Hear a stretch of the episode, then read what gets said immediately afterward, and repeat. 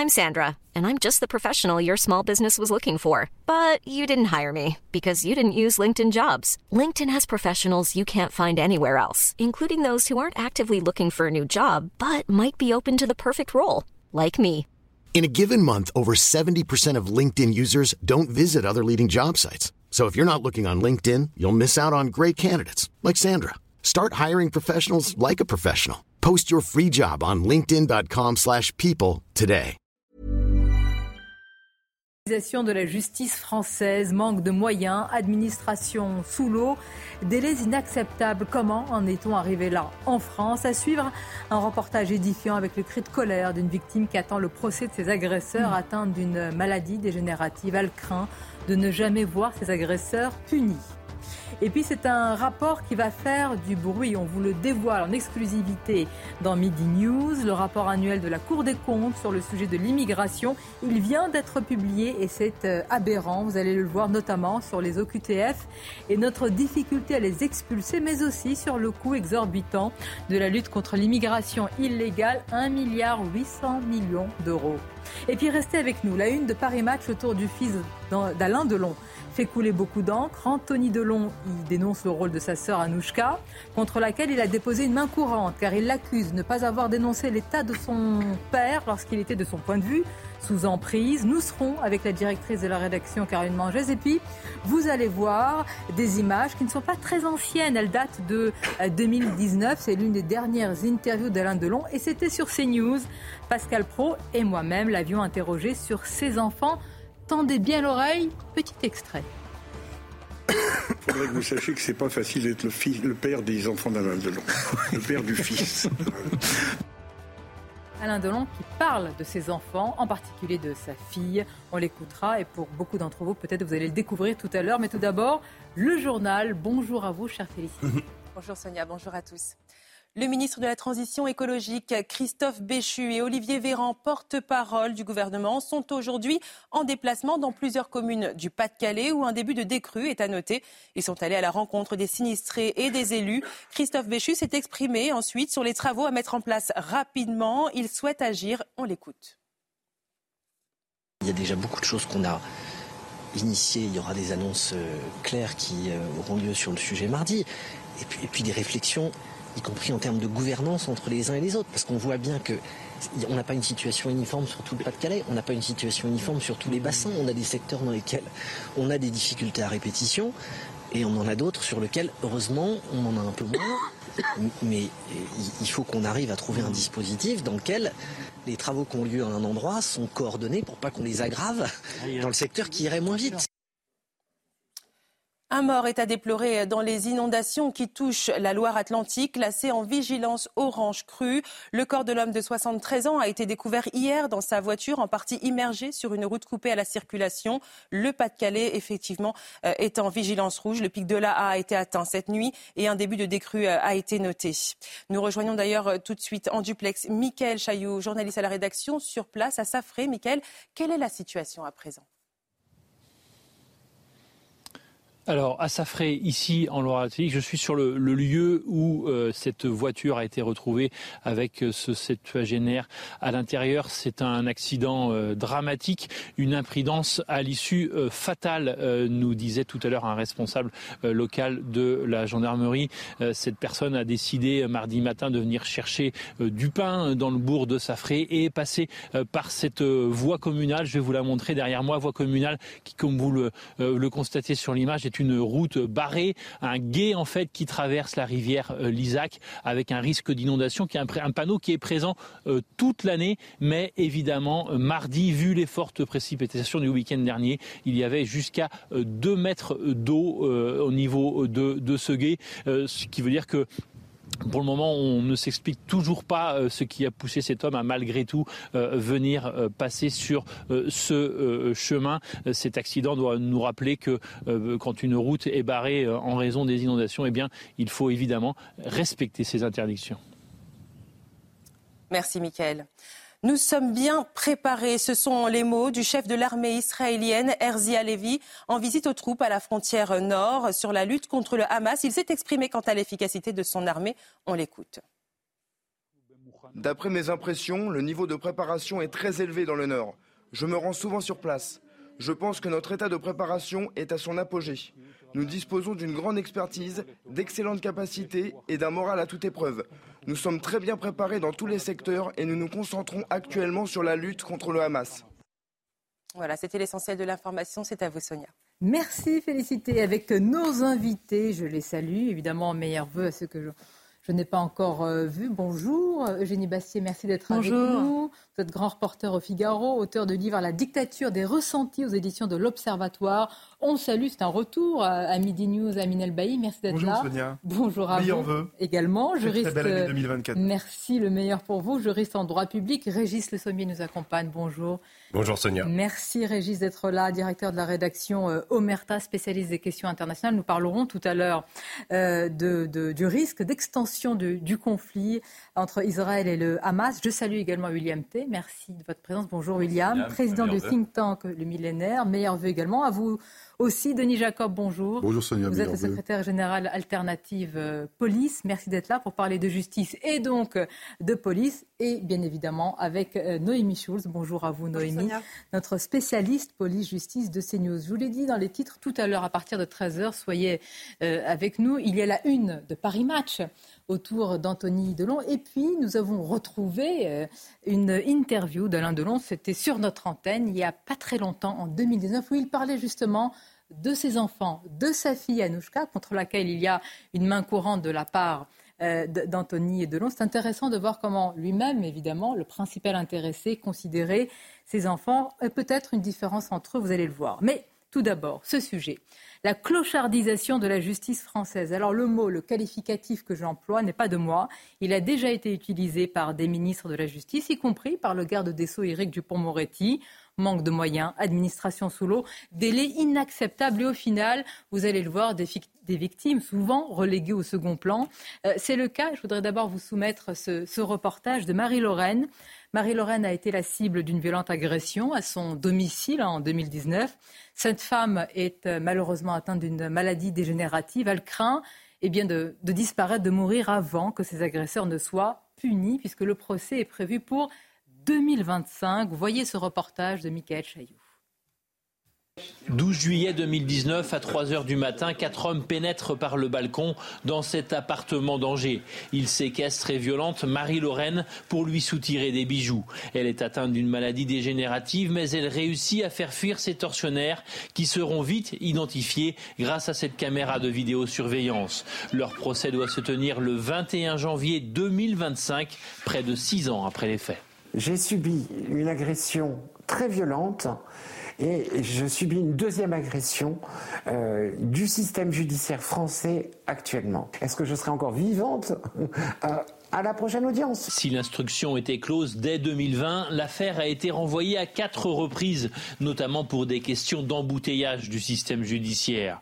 Sans procès, Marie-Lorraine ne peut pas tourner la page. Moi, je veux vraiment voir ces personnes, euh, entendre euh, au moins leurs excuses. C'est une prison à ciel ouvert parce que euh, je suis, je me sens puni par le système judiciaire. C'est une punition, une punition à laquelle, franchement, je n'ai je crois que je n'y ai pas le droit. 49 conciliations, c'est le nom du groupe qu'elle a lancé sur les réseaux sociaux pour recueillir les témoignages de victimes comme elle, prisonnières d'un système judiciaire en souffrance. Les mots sont forts. Hein. Je me sens puni, euh, Eugénie Bassier, je me sens puni par le système judiciaire. Qu'un justiciable dise ça, et j'allais dire, en l'occurrence en France. Oui, et c'est vrai que euh, c'est d'autant plus important que la justice avec la sécurité sont les principales missions de, l'État et devraient être au centre en fait de la mission euh, régalienne de l'État. Et c'est vrai qu'en France, pendant longtemps, euh, le budget de la justice a été catastrophique. On était à 72 euros par habitant il y a en 2022 contre 140 euros pour l'Allemagne, par exemple. L'Allemagne qui est une fourchette très très haute. Mais on était en dessous de la moyenne des pays de l'OCDE. Euh, et, c'est vrai que c'est. Alors, des efforts ont été faits, il faut le souligner. Le budget a été augmenté, euh, fortement augmenté, mais on est toujours en retard. Euh, et, ça devrait être la priorité absolue en réalité, parce que c'est insupportable.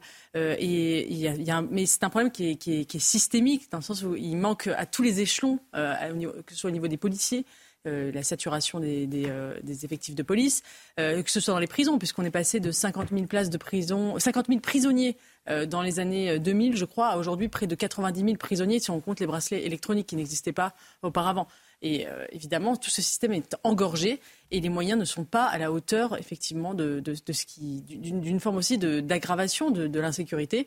Et euh, les, comment dire, l'intendance n'a pas suivi euh, le, la dégradation de, la sécurité dans notre pays. Et, dans différents domaines, parce que vous citez à, raison, vous citez la, la, police qui est le corollaire, on va en parler avec vous, Denis Jacob, de la justice, l'école, les hôpitaux, avec la situation des agents. Et ce qui est frappant, pourquoi je dis en particulier la France, parce qu'on est obligé de comparer. Il y a des pays voilà, où les taux d'imposition sont extrêmement élevés. Nous en faisons partie. On peut se demander à ce niveau d'imposition à Minel pourquoi nous avons ce niveau des services publics. Et moi, ce qui m'interpelle, est-ce que c'est votre cas, c'est qu'on s'habitue. En réalité, on se dit, écoutez, ben, on ne peut pas, ou en tous les cas, voilà l'état de notre justice, voilà l'état de notre police, voilà l'état de notre école, on va faire avec. C'est comme si le système D devait euh, primer. Sonia, sur la justice, il y a quand même un, décalage, pardon, euh, je, rajoute en complément de ce qu'a dit Eugénie, il y a quand même un décalage incroyable entre ce reportage et ce qu'on a, les mesures qui ont été annoncées l'année dernière. On est passé sur un budget qui dépasse aujourd'hui les 10 milliards d'euros. Le temps que ça infuse, Régis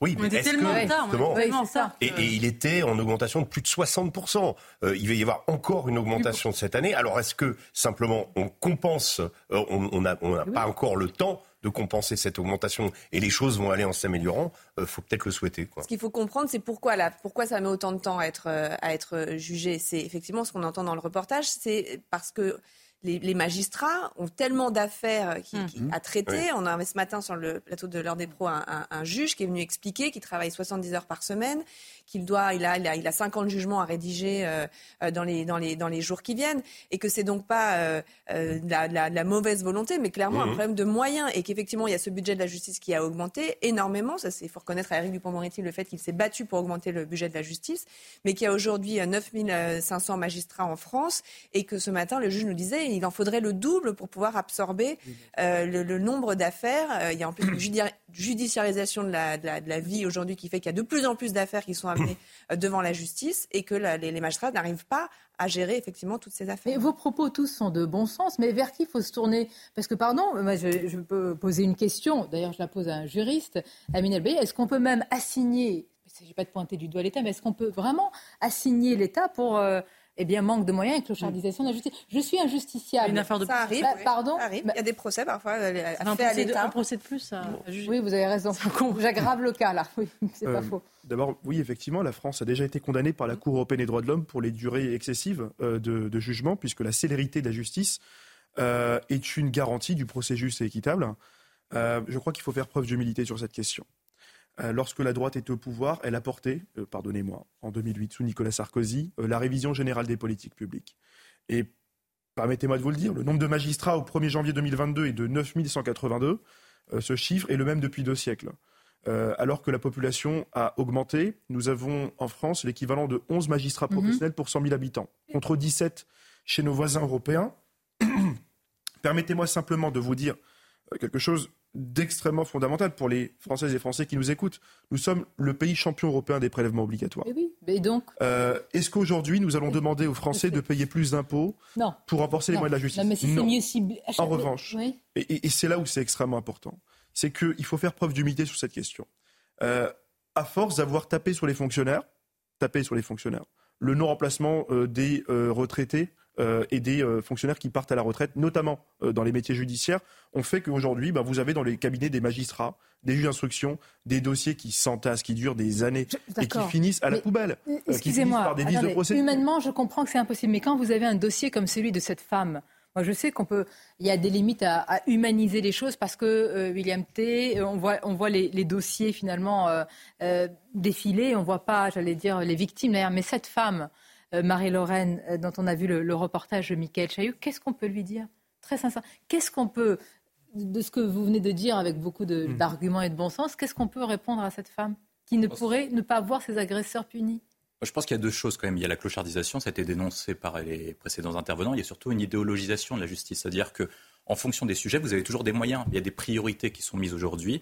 Et en fonction des tribunaux, en fonction des procureurs. Pas de la part de tous les magistrats. Non, mais pas de tous. Oui, oui. mais vous, croyez que c'est vraiment ça qui crée l'embolie? Non, c'est pas de l'embolie, mais ça veut dire qu'à partir du moment où vous avez un, un nombre de juges disponibles, les juges disponibles traitent des affaires en priorité. Les affaires qui sont traitées en priorité, elles sont définies par le euh, ministre de l'Intérieur et le garde des Sceaux. Hmm. On le sait très bien, les priorités changent tous les ans. Si par cas vous changez de priorité tous les ans, les juges acquièrent une certaine expertise et choisissent de spécialiser dans certains domaines. Aujourd'hui, si vous prenez une affaire, je ne sais pas moi, une affaire politico-judiciaire, elle va être traitée en amont par rapport à d'autres affaires. Et donc, par rapport à madame, il y a une autre affaire. Il y a une autre, il y a une affaire. Oui, mais y a des juges oui, mais vous avez un nombre, oui, mais vous avez un nombre, vous avez un nombre, vous avez un nombre de stocks de juges disponibles. Vous l'avez cité, il y en a 9500. et, ces 9500, ils choisissent les sujets en fonction de ce, où, il, y a des priorités nationales. C'est à peu près comme ça. Il faut désacraliser aussi la place. C'est pour ça que moi j'insiste dessus.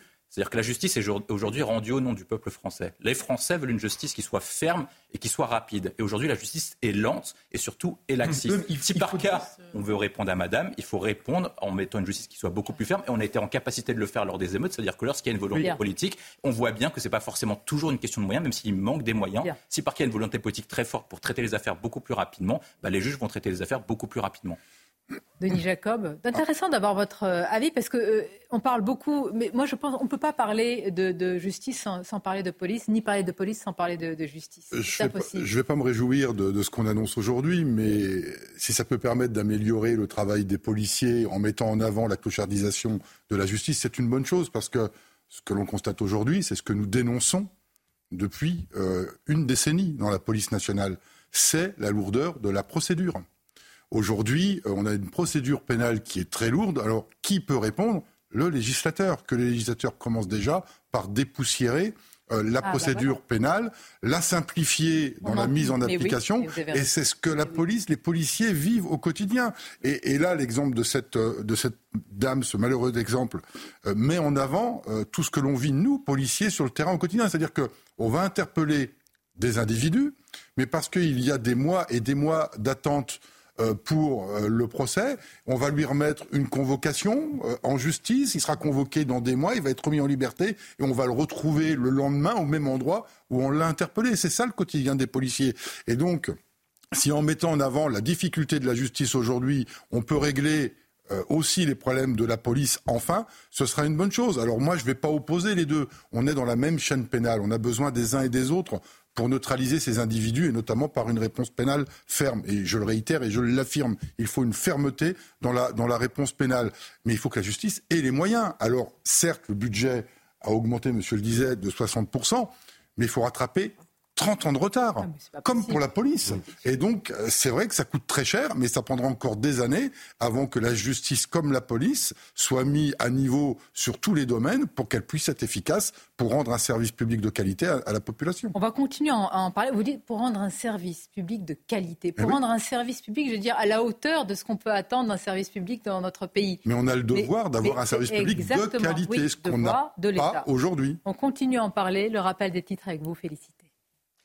4686, c'est le nombre d'étrangers délinquants expulsés en 2023, une hausse de 30% par rapport à 2022. C'est ce qu'a annoncé le ministère de l'Intérieur deux semaines après l'adoption de la loi immigration qui prévoit de faciliter les éloignements. En 2022, on en comptait 3615 et 1800 en 2021. L'inflation en France a légèrement évolué à 3,7% sur un an en décembre, après 3,5% en novembre, selon l'INSEE. La cause, l'accélération des prix de l'énergie et des services. Les prix de l'alimentation, en revanche, ont continué à ralentir avec une hausse de 7,1% en décembre contre 7,7% en novembre. Côté football, Kylian Mbappé a affirmé hier qu'il n'avait pas encore fait son choix concernant son avenir. L'attaquant français, en fin de contrat en juin 2024 avec le Paris Saint-Germain, est désormais libre de signer où il veut depuis lundi. Encore en réflexion, il reste toutefois focalisé sur les défis de l'équipe. Euh, Noémie Schulz, on a besoin de vos faits et de votre explication. À Nancy, un, meurtrier mm. condamné en première instance, remis en liberté pour des délais d'audiencement trop longs. Oui. Trop long. Parce que euh, dans cette affaire, euh, c'est un homme qui a été condamné en novembre 2022 à 18 ans euh, de prison pour le meurtre de son cousin par alliance. il avait fait appel de cette condamnation, c'est un droit en France, toute personne condamnée peut faire appel. Et à l'issue, il avait été maintenu en détention provisoire. Mais les faits remontaient à 2018 et donc on est arrivé au bout des quatre années de détention provisoire en matière criminelle, vous ne pouvez pas maintenir mm. quelqu'un plus de quatre ans en détention provisoire. On le dit là, c'est la loi qui le dit, encore une fois, ce ne sont pas les juges, mm. c'est la loi. La France peut être condamnée euh, pour euh, des délais trop longs de détention euh, provisoire. Et donc, en attente du procès en appel, eh bien, il a été remis en liberté. Alors, il est soumis à un strict contrôle judiciaire, c'est-à-dire qu'il a interdiction d'entrer au contact de la famille de la victime, il a interdiction de se rendre à Sarreguemines où sont produits les faits, il doit pointer une fois par semaine à la gendarmerie. C'est-à-dire le minimum syndical. Il n'est pas laissé complètement dans la nature. Mais évidemment, pour la famille de la victime, c'est insupportable l'idée de, de, pouvoir éventuellement le, recroiser, de se dire qu'il va peut-être les, menacer, qu'il risque peut-être de prendre la fuite. Euh, mais effectivement, ce que ça ne veut pas dire en revanche, c'est que que, la peine s'arrête là pour lui. Il a été condamné à 18 ans de prison, il a fait 4 ans, il y aura un procès en appel et il sera très vraisemblablement condamné à nouveau puisque je crois que les faits sont euh, établis matériellement et donc il repartira. Mais effectivement, il y a ce laps de temps pendant lequel il aura retrouvé la liberté pendant, pendant quelques Merci mois. Merci Anomie, parce que les faits, c'est important de montrer que parce qu'on arrive au bout d'une procédure et que c'est pas parce que pour le laxisme d'un... Mais ce n'est plus audible. Mais non, c'est sentiment d'impunité pour les victimes. Pour ceux qui nous regardent et nous écoutent. C'est un sentiment d'impunité pour les victimes, tout simplement. C'est-à-dire qu'il y a un agresseur, un criminel. Mais oui. Euh, et, certes, il est soumis à, à, des contrôles stricts, mais rien ne va l'empêcher euh, malgré tout, de l'enfreindre, ce contrôle strict. Ah, malheureusement, on a connu des cas où... Et, euh, d'aller commettre euh, un nouvel acte. Donc, donc pour les victimes, c'est incompréhensible hmm. que l'on puisse considérer qu'un criminel soit dehors aujourd'hui pour une question de, durée trop longue de, de détention provisoire. Et je me répète, c'est au législateur de se saisir de tout cela et de revoir. Combien euh, de lois Mais combien mais, oui, mais, je vous assure, mais dans chaque domaine, oui, mais nous en faut sommes à des quarantaines savez, Sonia, de lois il faut, il faut, il faut, s'il faut faire évoluer le dispositif législatif pour être plus ferme et rendre euh, à la victime ce qu'on doit lui rendre, c'est-à-dire une justice, eh bien, il faut légiférer. Euh, vous savez, on a revu, c'est un autre sujet, peut-être qu'on en parlera, mais la délinquance des mineurs. On a revu l'ordonnance de 45 70 ans après, en 2019, puis avec une loi en 2021 pour une plus grande euh, fermeté. Et on se rend compte que la délinquance des mineurs, elle est toujours réelle, elle est toujours là, et qu'en termes de justice, les mesures ne sont pas encore prises suffisamment euh, fermes euh, pour y mettre un terme. Donc s'il faut que le législateur fasse à nouveau des lois pour je suis pas sûr qu'il faille une loi pour rallonger le délai, la durée de détention provisoire. Je pense qu'il ce qu'il faudrait, c'est qu'il aurait fallu que le premier procès se déroule Ça peut être une solution aussi. On ne peut pas l'écarter comme ça d'un revers de main. Oui, mais je pense que le problème, c'est quand même que le premier, qu'il se soit déroulé quatre ans avant le premier procès et que du coup, au moment où on arrive le procès en appel, on puisse plus maintenir la personne en détention. C'est, et, là, vous vous rendez compte qu'on est en train de débattre d'une anomalie quand même, parce que nous sommes en train d'essayer de trouver des solutions. Elle est là et qu'on ne peut pas la régler.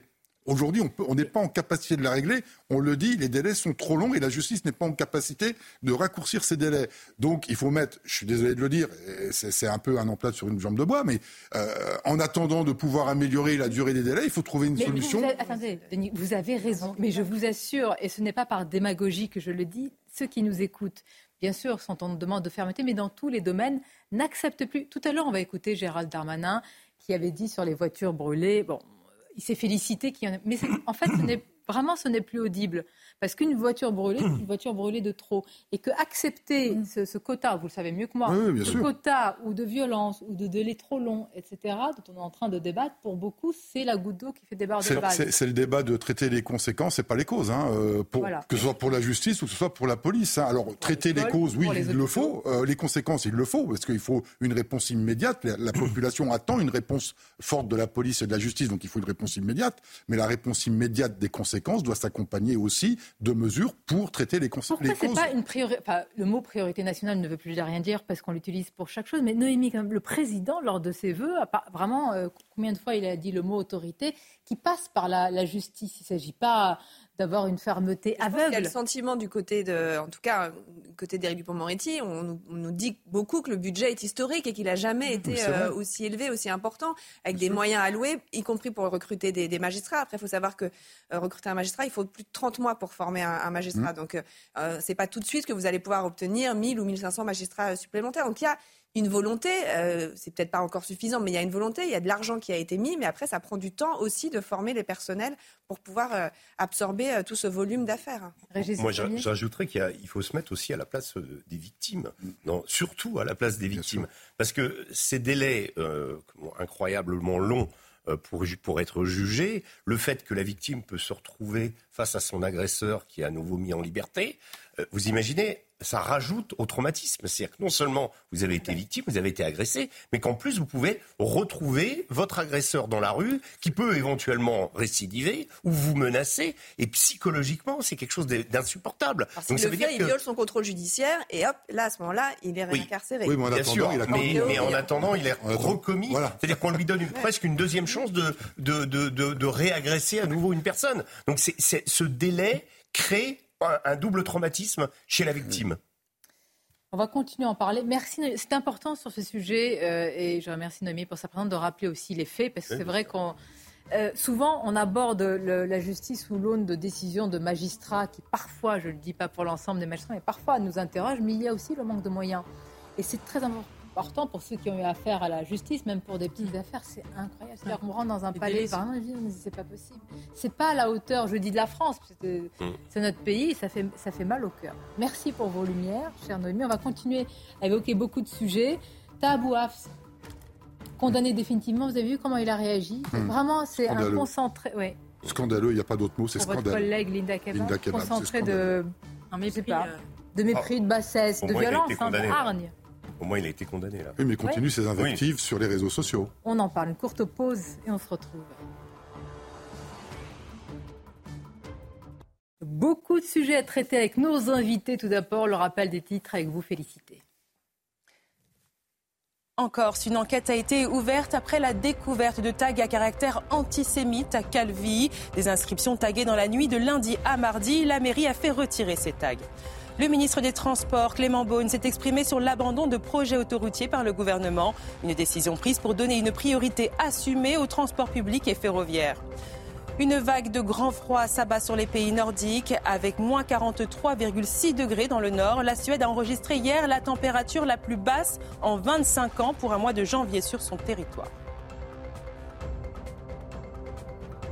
Il a été présenté par l'extrême gauche comme étant journaliste indépendant. C'est surtout un militant. Tahabouaf avait qualifié la policière et syndicaliste Linda Kebab, je cite, d'arabe de service. Il a été définitivement condamné. Alors, je voudrais qu'on voit tout d'abord, c'est tout à fait normal, euh, la réaction de celle à qui la justice a donné raison, autrement dit euh, Linda Kebab. Voici sa réaction sur les réseaux sociaux. La Cour de cassation, dit-elle, a rejeté le pourvoi de Tahabouaf. Il est ad vitam condamné pour un jeu raciste. Durant les audiences, il a enchaîné mensonge sur mensonge pour couvrir son ignominie, mensonge que seuls ces idolâtres gobent. Les juges, eux, n'ont pas été convaincus. Et à présent, regardez la réaction euh, eh bien de Regardez, on va la voir euh, s'afficher. Mélinda, déjà le tutoiement, ta propre famille est d'accord avec moi et a honte de tes propos. Tu vis dans ta bulle de policier facho. Tu n'es même plus en contact avec la réalité, ma pauvre. Je m'en conne de ce que pense une poignée de juges blancs et bourgeois qui n'ont jamais connu le racisme de leur vie et qui ne comprennent même pas ce que ça veut dire. Moi, je sais d'où je viens, je sais pourquoi je me bats. Toi, j'en suis pas sûre.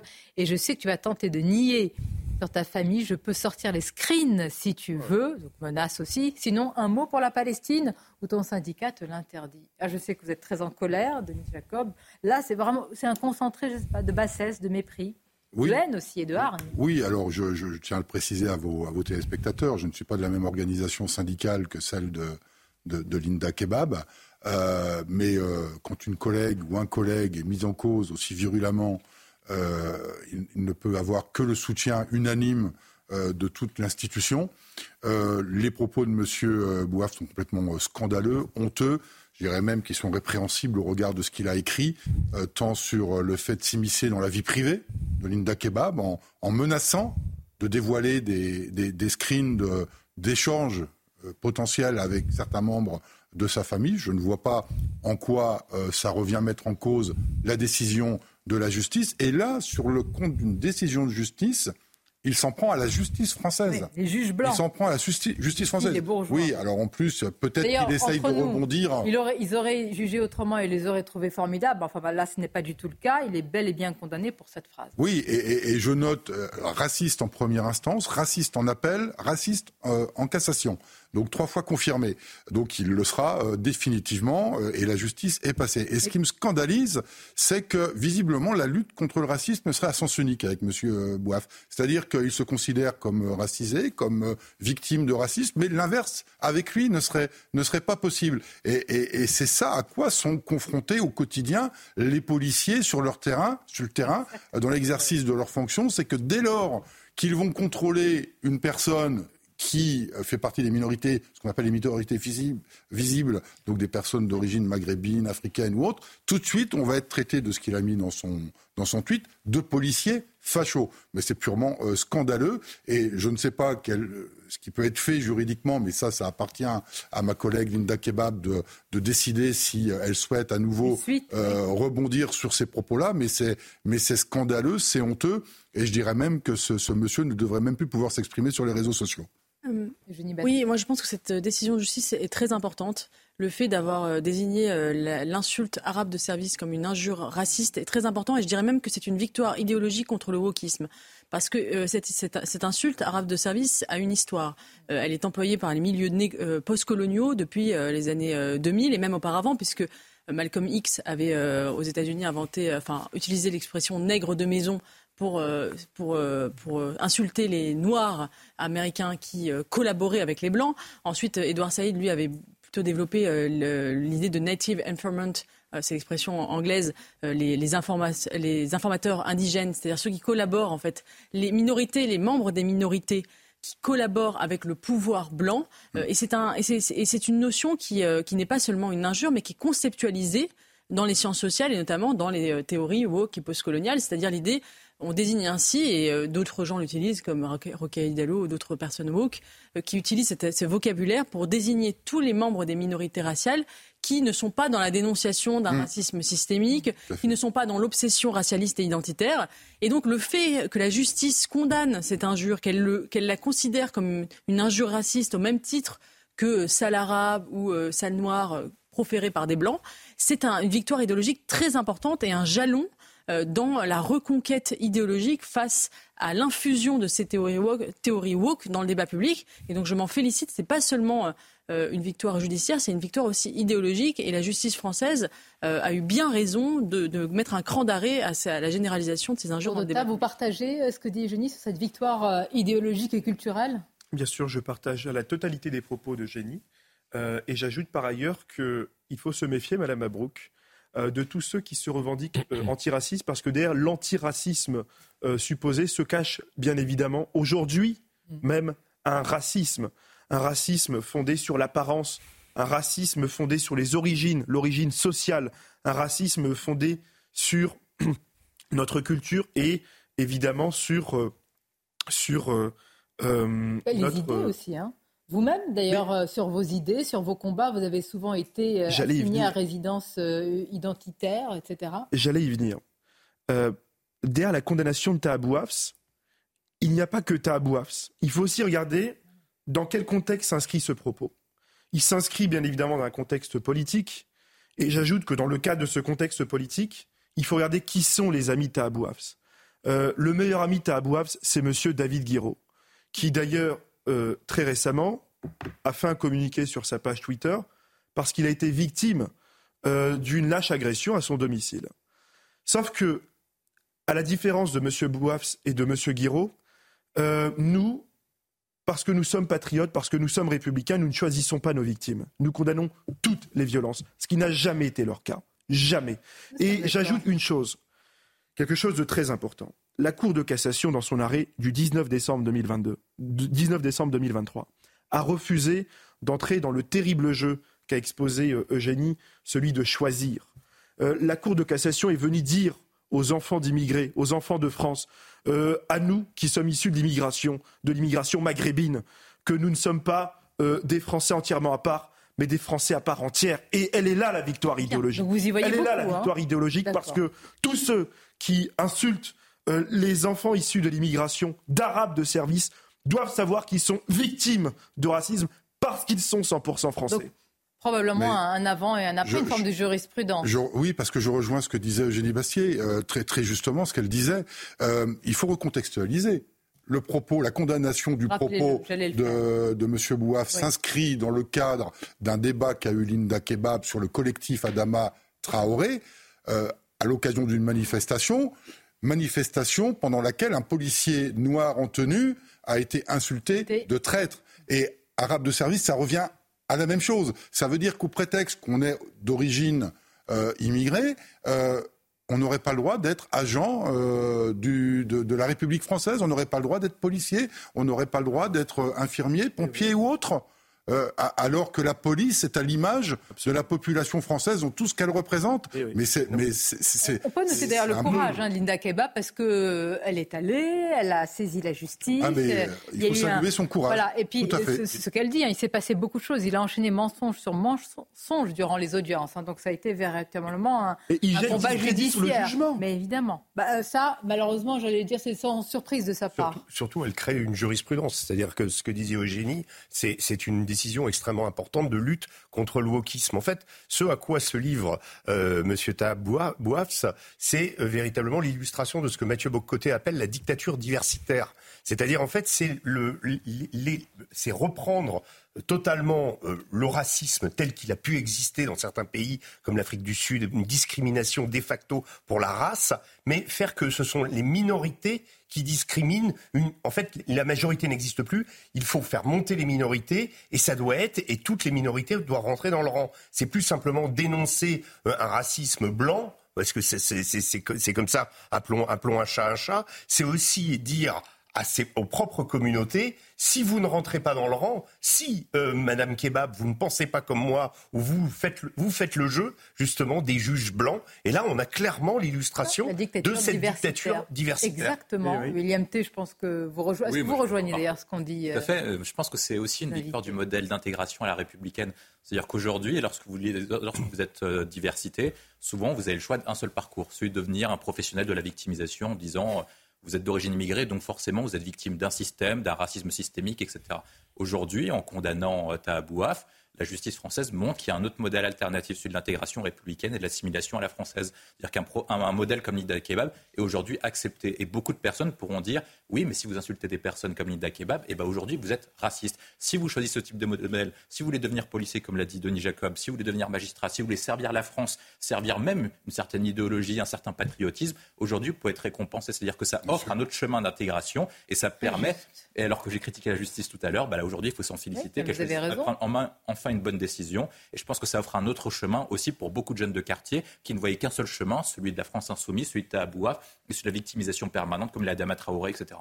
Il y a, en tous les cas, c'est une condamnation définitive. hein. donc, euh, il, est, il est condamné pour injure euh, raciste. Je rappelle que la France Insoumise avait, avait eu l'idée de déposer euh, une- un projet de loi qui interdirait toute personne euh, ayant été condamnée pour racisme de se présenter aux élections. C'est-à-dire que Tahabouaf n'a pas pu se présenter aux élections. D'ailleurs, il avait dû se retirer, on se rappelle, Oui. pour des accusations d'agression sexuelle. ouais, Exactement. Je vais vous parler à présent et on va le découvrir ensemble parce qu'il vient d'être publié. Je remercie Florian Tardif, notre journaliste, d'être avec nous. Bonjour à vous, euh, Florian. Bonjour. Alors, est-ce que c'est un rapport qui va faire du bruit Normalement, euh, compte Ça tenu- devrait. Voilà. En fonction de Oui. ce contenu que vous allez nous détailler et nous mettre en avant, ça devrait. Mais ce qui m'inquiète, c'est que les rapports aujourd'hui de la Cour des comptes, aussi intéressants et vraiment bien faits euh, soient-ils, finissent souvent dans les tiroirs ou à ranger, euh, je ne sais pas, à caser une armoire. Mais celui-ci, il contient quand même des éléments euh, assez euh, édifiants. euh. C'est édifiant et, en lisant euh, ce rapport de la Cour des comptes, j'ai compris un peu plus précisément pourquoi nous avions tant de difficultés à expulser ces personnes sous le coup d'une OQTF, obligation de quitter le territoire. Premièrement, euh, dès lors qu'une personne, et j'ai découvert ça, euh, franchit la frontière entre euh, l'Italie et la France, puisqu'il y a l'exemple de ce qui se passe à, Menton, on se rend compte que euh, dès à présent, il y a une première difficulté, c'est-à-dire que les services ne sont pas en capacité, par exemple, de relever l'identité euh, précise de l'individu, de l'enregistrer, de prendre ses empreintes. La seule chose qui est demandé aujourd'hui aux policiers et aux policiers qui font face à une demande, mais tout simplement euh, sans commune mesure, puisque ce rapport explique, par exemple, pour reprendre l'exemple de, de Menton, qu'il faudrait multiplier par plus de 40 le nombre de personnes à la frontière pour pouvoir gérer l'afflux massif de migrants. La seule chose qu'on leur demande, c'est de prendre l'identité déclarée. Et comprenez bien que l'individu, euh, qu'il soit euh, de, Tunisie, euh, d'Algérie ou, ou, du Maroc, je cite ces trois pays parce que principalement l'immigration en ce moment vient de ces trois pays selon ce, ce, ce même rapport, ne vont pas déclarer le pays d'où ils proviennent, tout simplement parce que ça va leur permettre dans un second temps, ensuite, d'alourdir le nombre des, des procédures, euh, empêchant leur, leur expulsion. Et, et, on peut prendre à, à n'importe quel moment, justement, de, de, de, de cette tentative euh, d'expulser ces, ces, différents étrangers euh, illégaux, à chaque fois, on se heurte à des problèmes administratifs, on se heurte à une mauvaise coordination euh, des, des, services. C'est vraiment euh, édifiant. On se heurte, par exemple, euh, à la manière dont sont expulsés euh, les, euh, les étrangers en situation irrégulière. C'est-à-dire que même si on a identifié l'individu, on sait d'où il vient, on a obtenu ce fameux laissez-passer consulaire, lorsque l'on a toutes ces pièces-là, lorsqu'on a toutes les conditions, il y en a un sur deux qui n'est pas envoyé. Pourquoi? Par exemple, parce que la plupart des, des personnes qu'on envoie, on les envoie, on les renvoie dans, dans, leur pays via des vols commerciaux, mm. trois quarts d'entre eux. Mm. Et là, à ce moment-là, on, fait face de monter. aux compagnies aériennes qui ne veulent pas forcément euh, prendre ces individus. Il y a des quotas, j'ai découvert ça, il y a même des quotas qui sont euh, mis en place avec ces compagnies aériennes. Si euh, la compagnie aérienne a décidé par an de permettre l'expulsion de 500 personnes, si on va au-delà des quotas, à ce moment-là, la compagnie aérienne dit je n'expulse plus personne. Ensuite, même si la compagnie aérienne est d'accord, le commandant de bord peut dire non, je ne veux pas faire entrer cet individu qui peut causer des troubles euh, dans, dans, dans, la cabine. Et ensuite, il peut y avoir des troubles. Et ça, d'ailleurs, les individus, et c'est très bien marqué dans, dans, ce rapport, savent très bien que s'il y a des troubles au moment où ils entrent ils avec les passagers, ils vont être de nouveau euh, débarqués. Il peut refuser de monter et... dans l'avion. il peut refuser de monter les voyageurs peuvent s'opposer à ce que... Ce qu'on peut comprendre, si vous oui. avez quelqu'un d'extrêmement turbulent en il avion... Faut euh... Il faut savoir que les voyageurs eux-mêmes s'opposent à ce qu'un expulsier un expulsé soit dans l'avion. Il faut savoir aussi qu'il est accompagné par des policiers jusqu'à son pays d'origine. Il est menotté hein, quand Donc, il est dans l'avion. Eh il est accompagné de, de, de au il moins est encadré, deux policiers. Il est encadré policiers. par deux policiers jusque sur le territoire d'origine. C'est-à-dire que les policiers je... prennent le vol avec eux. Alors le coup, on peut en parler parce que la note pour de manière générale, le coût annuel de la politique de lutte contre l'immigration irrégulière en France, selon vous, je crois que j'ai donné tout à l'heure, 1,8 milliard. Vous allez le trouver. Oui. Qui a retenu 1 milliard 1,8 milliard. 1,8 milliard. Mais c'est plus une question. Et encore, c'est sous-évalué. C'est noté dans le rapport, c'est-à-dire que c'est une sous-évaluation. Euh, Sonia, Sonia Mabrouk, euh, c'est quand même dommage qu'un rapport aussi intéressant ne soit pas sorti avant les débats sur la loi immigration. Oui. C'est d'ailleurs pas dommage parce que euh, le président de la Cour des comptes, M. Moscovici, a décidé de décaler la publication du rapport en janvier après le vote de la loi immigration parce qu'il ne voulait pas, dit-il, influer sur les débats. Ce que je trouve, moi, extrêmement dommageable parce qu'effectivement, c'est quand même. Le, le but d'une loi immigration, c'est de répondre aux problèmes que pousse l'immigration en France. On avait un rapport de la Cour des comptes assez complet qui donne des chiffres, qui donne des obstacles, qui montre là où ça ne fonctionne pas. Et ce rapport sort après le vote de la loi immigration. Je pense qu'on est le seul pays au monde où ça se passe comme ça. J'ai fait une expérience avant Noël je suis allé visiter un CRA. Et j'ai passé quatre heures environ à discuter avec les personnes qui occupent ce CRA. Euh, un centre, le de, fait, oui, un centre de rétention administrative, pardon, euh, dans lequel donc euh, des gens qui sont prêts à être expulsés, qui sont sous OQTF, euh, sont regroupés et évidemment hébergés euh, aux frais de l'État et du contribuable. Euh, ce qui m'a paru le plus incroyable, c'est pas tellement leurs histoires qui étaient toutes complètement dingues. Il y en avait même un qui, qui avait été arrêté parce que il avait crié "Vive le Hamas" dans la rue.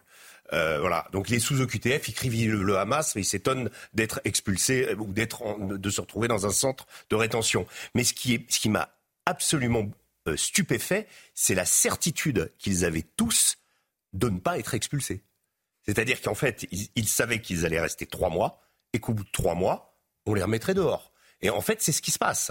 Alors, il y a parfois des personnellement, la certitude par euh, acquise par l'expérience d'autres qui, passant par tous les méandres de ces... Et, sachant qu'ils avaient des recours, et sachant aussi qu'ils avaient, et il faut le reconnaître, des avocats qui se sont spécialisés dans le fait de ne pas les faire repartir. Parce que c'est tout un maillage. Il n'y a pas simplement des individus, il y a un millefeuille administratif complètement dingue, judiciaire aussi, et il y a un certain nombre de procédures. Alors, dans la loi euh, de M. Darmanin, il était question de les faire euh, baisser à quatre recours, simplement. Et puis, après, ben, vous avez euh, le fameux l'Europe au-dessus, comme une sorte de, de chape de plomb. tant que ce ne sera pas dans la Constitution, le droit national ne prime pas sur les normes, mais sur la hiérarchie. Voilà, et conclusion, on, on conserve ces gens en disant on va les expulser.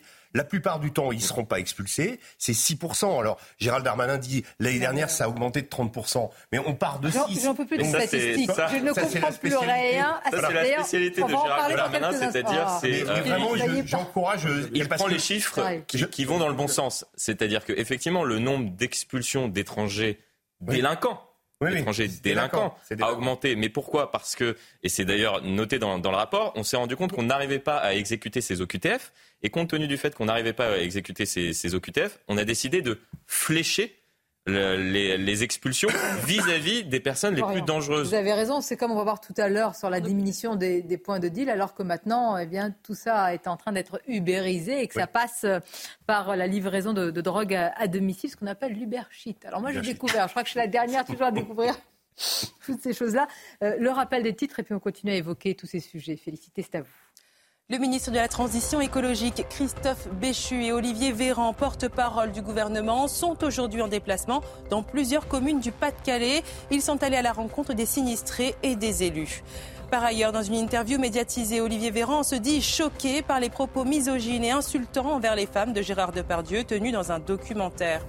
Le chef de la diplomatie américaine, Anthony Blinken, est attendu aujourd'hui pour une nouvelle tournée au Moyen-Orient dans l'espoir d'éviter une expansion de la guerre à Gaza.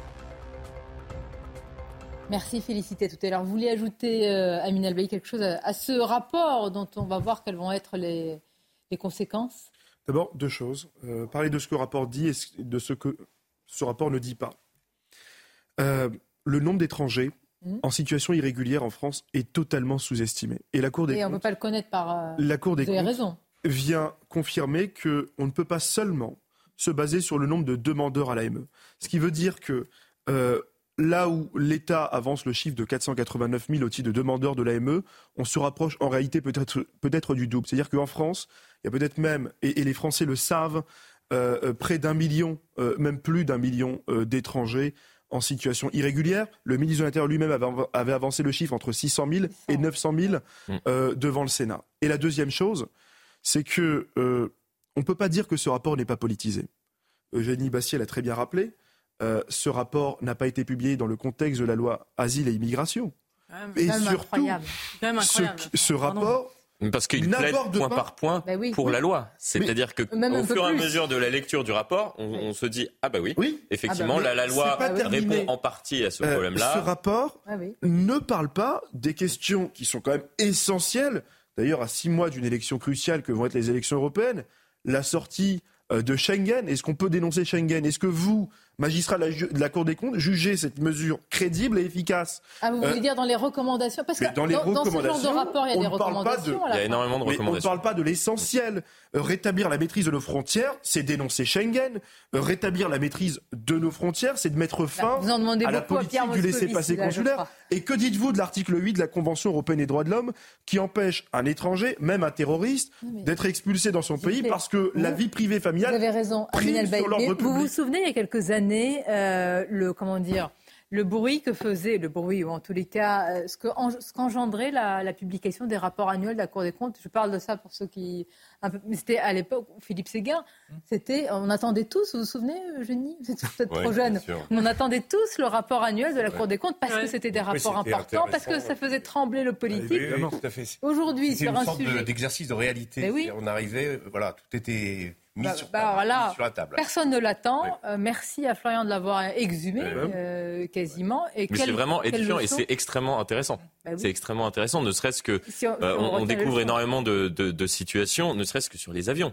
C'est-à-dire que je, je, ne pensais pas et, je suis tombé des nues, que lorsque l'on avait tous les laissés-passer consulaires, l'identité de l'individu, l'individu qui était entre les mains euh, des, policiers, il n'y en avait que un sur deux qu'on arrivait à expulser in fine. Oui, mais euh, Florian, pour répondre à votre question, il faut s'en référer à Charles Pasqua. Voilà. C'était le 19 octobre 1986. Le premier charter que la France a envoyé, c'était pas une compagnie commerciale, c'était un charter français. alors du ministère de l'Europe. Il est parti direction Bamako, il n'a pas demandé la permission et il a expulsé les Maliens en situation alors, un, D'abord, ça coûte, hein, c'est pas Et aujourd'hui, dire que vous prenez un charter pour. Eh.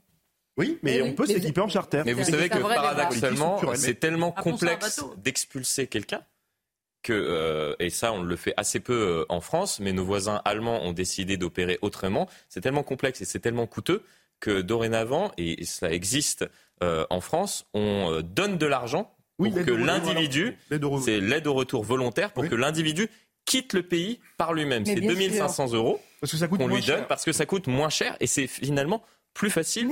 et dans les faits, non mais non mais c'est ça. On empoche l'argent et on reste. Non mais c'est ça Non là c'est fou. Il y a une statistique que j'aimerais. Non mais et les Allemands font ça parce qu'ils se sont rendus compte que c'était. Mais ça marche pas. Il y a une statistique que j'aimerais avoir. Ça marche pas. Parce qu'une fois qu'il est rentré chez lui, il revient sous une autre identité et rebelote. Non, mais c'est ça. c'est quel pourcentage des quelques 4000 euh, des poussières qui ont été expulsées reviennent Bien sûr. Effectivement. On l'a connu en France. Hein. On, l'a vu avec les Roumains. Euh, ça se fait voilà, énormément. Voilà, ça crée une autre filière. Vraiment un, on empoche l'argent et on revient. Il n'y a même pas de, coopération entre les services. C'est-à-dire que, et, là aussi, on, découvre dans, dans ce rapport qu'en 2013, on a changer la, manière dont, dont était euh, opérée justement euh, cette politique pour pouvoir expulser des, étrangers en, situation irrégulière. Tout remonte à Beauvau. Alors qu'avant, il y avait des services dans chacun des ministères. Et vu que tout remonte à Beauvau, parfois, il y a un individu qui est sous le coup d'une OQTF qu'on souhaite expulser, et on se rend compte que dans le même temps, il continue de bénéficier euh, d'aide sociale, tout simplement parce que le ministère de la Santé n'est pas au courant que le ministère de l'Intérieur souhaite expulser. Je peux vous donner un exemple dans un, dans un territoire qui est, dont on a beaucoup parlé, qui est Mayotte. Mayotte, quand les personnes, tous les, pratiquement toutes les deux semaines, il y a un bateau qui part de Mayotte avec donc des clandestins qui ont été récupérés dans l'île et qui sont expulsés, qui retournent. Voilà. Euh, ils ont droit chacun à, euh, à 10 kilos de bagages.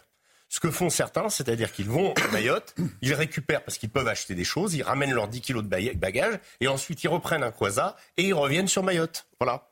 Et donc en fait, il y a un, y a un comment, un, trafic qui, se fait autour de l'expulsion.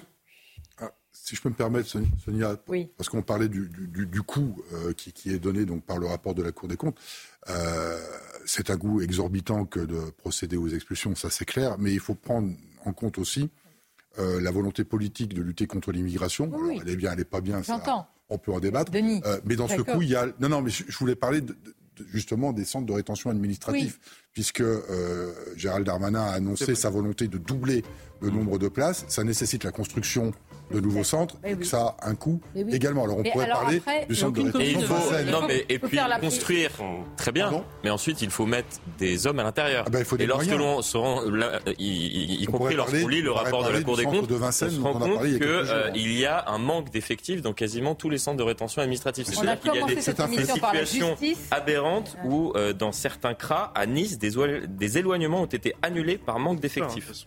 Prenez celui de Vincennes qui a fait polémique il y a quelques jours. Hein. Avec l'évasion. Oui. Même des militants d'extrême. On va continuer d'en parler. Essaye de les faire sortir. Euh, on va continuer d'en parler. Je ne trouve plus les mots.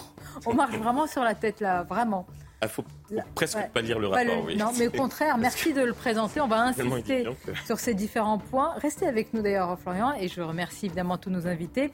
On va évoquer aussi un autre sujet euh, qu'on aborde moins, c'était à la une de Paris Match. Donc je voudrais revenir sur l'interview du fils d'Alain Delon. Pas tellement sur l'interview même, je voudrais vous faire réécouter, parce que c'est passé sur CNews, ce que disait il y a quelques années, c'était en 2019, Alain Delon de ses enfants. Je trouve que ça éclaire d'un nouveau jour, peut-être, cet entretien qu'a donné en exclusivité Anthony Delon à Paris Match. A tout de suite. Merci de votre fidélité. Midi News, euh, la suite. Alors restez euh, avec nous. Nous allons parler de la une de Paris Match qui fait couler beaucoup d'encre avec euh, ce que dit le fils d'Alain Delon, Anthony Delon, qui dit beaucoup de choses, qui dénonce, pointe le rôle de sa sœur Anouchka Delon, contre laquelle il a déposé une main courante. Et puis, On vous soumettra aussi, vous écouterez des extraits d'une interview assez récente d'Alain Delon sur notre plateau en 2019 où il revient justement sur son rapport avec ses enfants. Nous évoquerons également dans cette deuxième heure Gérald Darmanin à Marseille qui se félicite de son bilan à Marseille. Ça va beaucoup faire réagir nos invités. Et puis bien sûr, nous nous rendrons en Israël avec le risque de contagion euh, du conflit. Mais tout d'abord, place au journal et rebonjour à vous, félicité. Bonjour Sonia, bonjour à tous.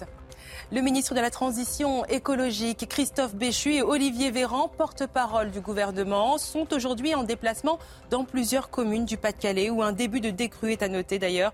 Ils sont allés à la rencontre des sinistrés et des élus. Christophe Béchu s'est ensuite eh bien, exprimé. Il a annoncé qu'une réunion se tiendra mardi. Il a parlé notamment des réflexions à avoir autour des travaux à réaliser. On l'écoute.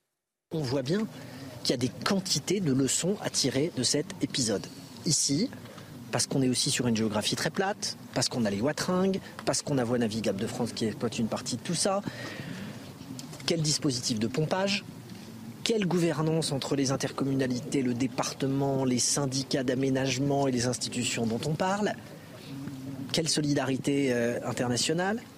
Quelles leçons on peut tirer des expériences de nos voisins qui sont plus au nord? Quel budget?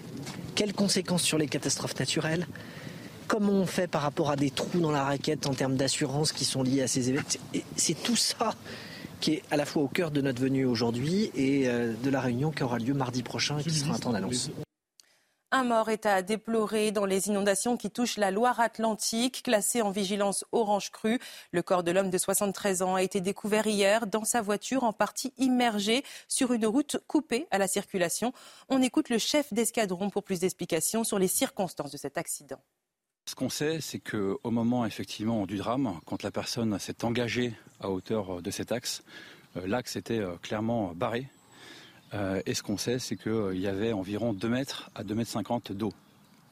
Donc la personne a dû s'engager. Et puis, je vous l'ai dit, elle a dû dériver rapidement et a été emportée par le courant qui était encore une fois très très fort il y a maintenant deux jours interview médiatisée, Olivier Véran se dit choqué par les propos misogynes et insultants envers les femmes de Gérard Depardieu tenus dans un documentaire. Il a également adressé ses pensées aux victimes dans l'affaire dont est mis en examen l'acteur français pour viol et agression sexuelle. On l'écoute. 1. Les propos tenus par Gérard Depardieu dans ce, dans ce reportage tel que je l'ai vu. Ces propos me choquent et j'ai une pensée pour les, les, personnes qui se sont senties offensées, qui se sont senties, qui sont victimes. J'entends aussi qu'il y a des personnes qui ont porté plainte contre Gérard Depardieu, la personne, pas l'acteur, contre lui, euh, parce qu'elles estiment avoir été victimes de violences et qu'elles demandent une réparation. Et donc je vous ferai la même réponse que dans tout ce type de situation. Lorsque la justice est saisie, c'est à elle de trancher, pas à vous et pas à moi. Nous ne sommes pas un tribunal populaire. Côté football, Kylian Mbappé a affirmé hier qu'il n'a pas encore fait son choix concernant son avenir. L'attaquant français en fin de contrat en juin 2024 avec le Paris Saint-Germain est désormais libre de signer où il veut depuis lundi. Encore en réflexion, il reste toutefois focalisé sur les défis de l'équipe. Écoutez pas pris ma décision encore, j'ai pas j'ai pas fait de choix, mais mais de toute façon euh, avec l'accord que j'ai passé avec le président cet été, euh, peu importe peu importe ma décision, voilà on a on a réussi à protéger l'ensemble des parties et, et préserver la, la, sérénité du club pour les pour les défis à venir, ce qui est ce qui reste le, le, plus important. Donc.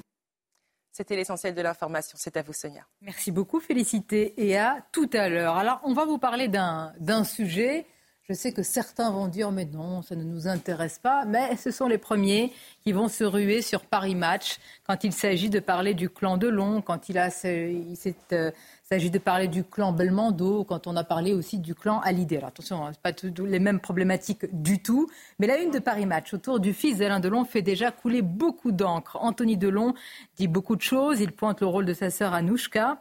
Euh, Delon, contre laquelle il a déposé une main courante, car il l'accuse de ne pas avoir euh, comment dire, pris en compte ou dénoncé l'état de santé de son père lorsque ce dernier, de son point de vue, sous emprise, d'ailleurs euh, du point de vue de, la fratrie, ou dépendant d'une femme, Hiromi Rollin, qui semble-t-il jouer le rôle de, l'infirmière, eh bien, les a éloignés de leur père. Alors nous sommes avec la directrice de la rédaction de Paris Match, Caroline Mangès. Merci d'être là. C'est vous qui avez réalisé cet entretien. Exactement, Sonia. Alors on va en parler. Caroline, on écoutera aussi, je le dis à nos téléspectateurs, des extraits d'un entretien que je vais contextualiser d'Alain Delon. C'était il y a peu de temps, parce qu'il n'y a pas eu beaucoup d'expressions de la part d'Alain Delon. C'était en 2019 sur ce plateau, sur euh, CNews. Tout d'abord, est-ce qu'on peut vous demander, euh, Caroline, comment... Euh, quelles sont les coulisses d'un tel entretien? Comment ça se prépare? Est-ce que c'est lui, avec ce qu'il a à dire, qui vient vers vous?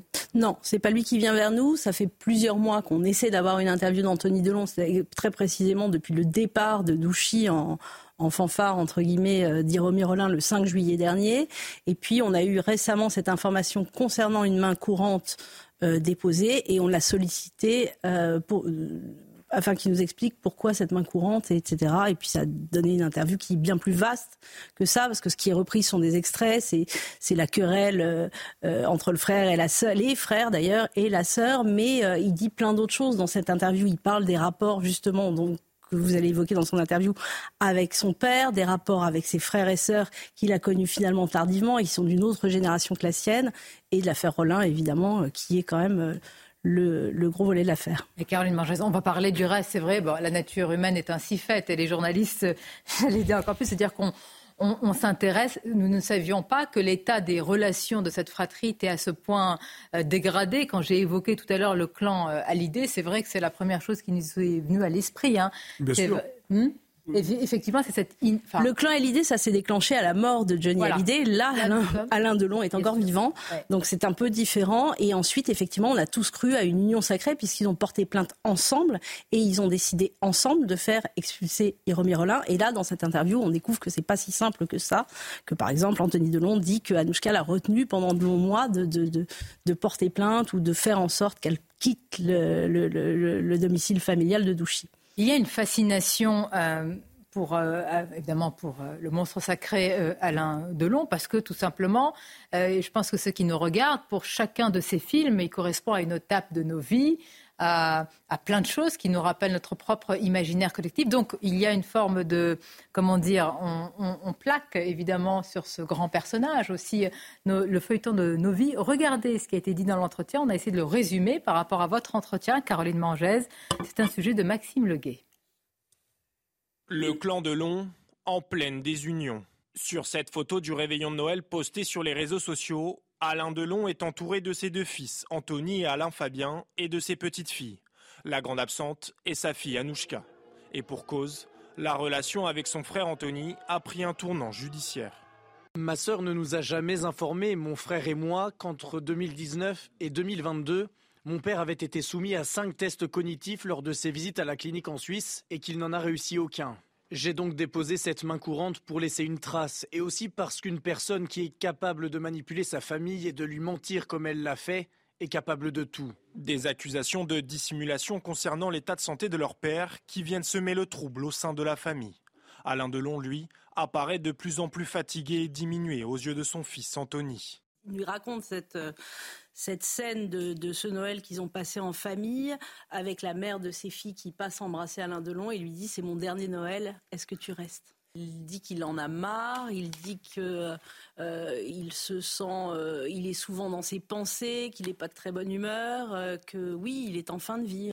Aujourd'hui âgé de 88 ans, l'acteur avait été frappé par un AVC en 2019 qui l'avait considérablement affaibli qui relève du secret médical. Caroline, on vous a vu dans ce, dans ce reportage. Quelles peuvent être les suites euh, à, à présent, euh, selon vous? Bah, Anouchka peut réagir et dire ce qu'elle a à dire sur cette affaire. Et euh, bon, bien que, en fait, j'ai posé la question à Anthony Delon de savoir s'il l'avait confronté sur ces questions, et lui répond, elle élude. Euh, ensuite, euh, il faut savoir que c'est euh, donc ces, ces, ces, tests médicaux qui ont été découverts par Alain Fabien et Anthony, parce que ce sont les deux frères là, dans, ont été remis aux enquêteurs, donc ils vont aussi compter dans le dossier contre Romy Rollin, parce que euh, ce qu'Anthony Delon dit, c'est Anouchka était au courant parce qu'elle était la référente auprès de la clinique suisse, mais Hiromi Rollin, qui accompagnait notre père, dans tous ses déplacements, était elle aussi au courant.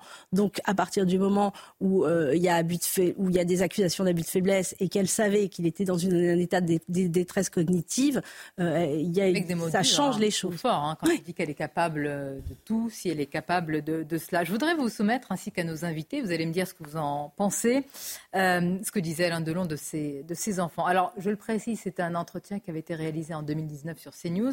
Pascal Pro m'avait fait l'amitié euh, de me faire venir avec lui en plateau pour euh, interroger euh, Alain Delon. En réalité, on l'a surtout écouté, on a fait dérouler sa filmographie.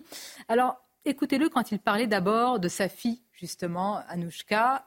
Vous, vous le savez déjà ce qu'il va dire. Il a un amour infini, comme évidemment, je vais dire, tout père, l'immense majorité des pères pour, pour leur, leur fille. Écoutez les mots qu'il choisit pour parler d'elle.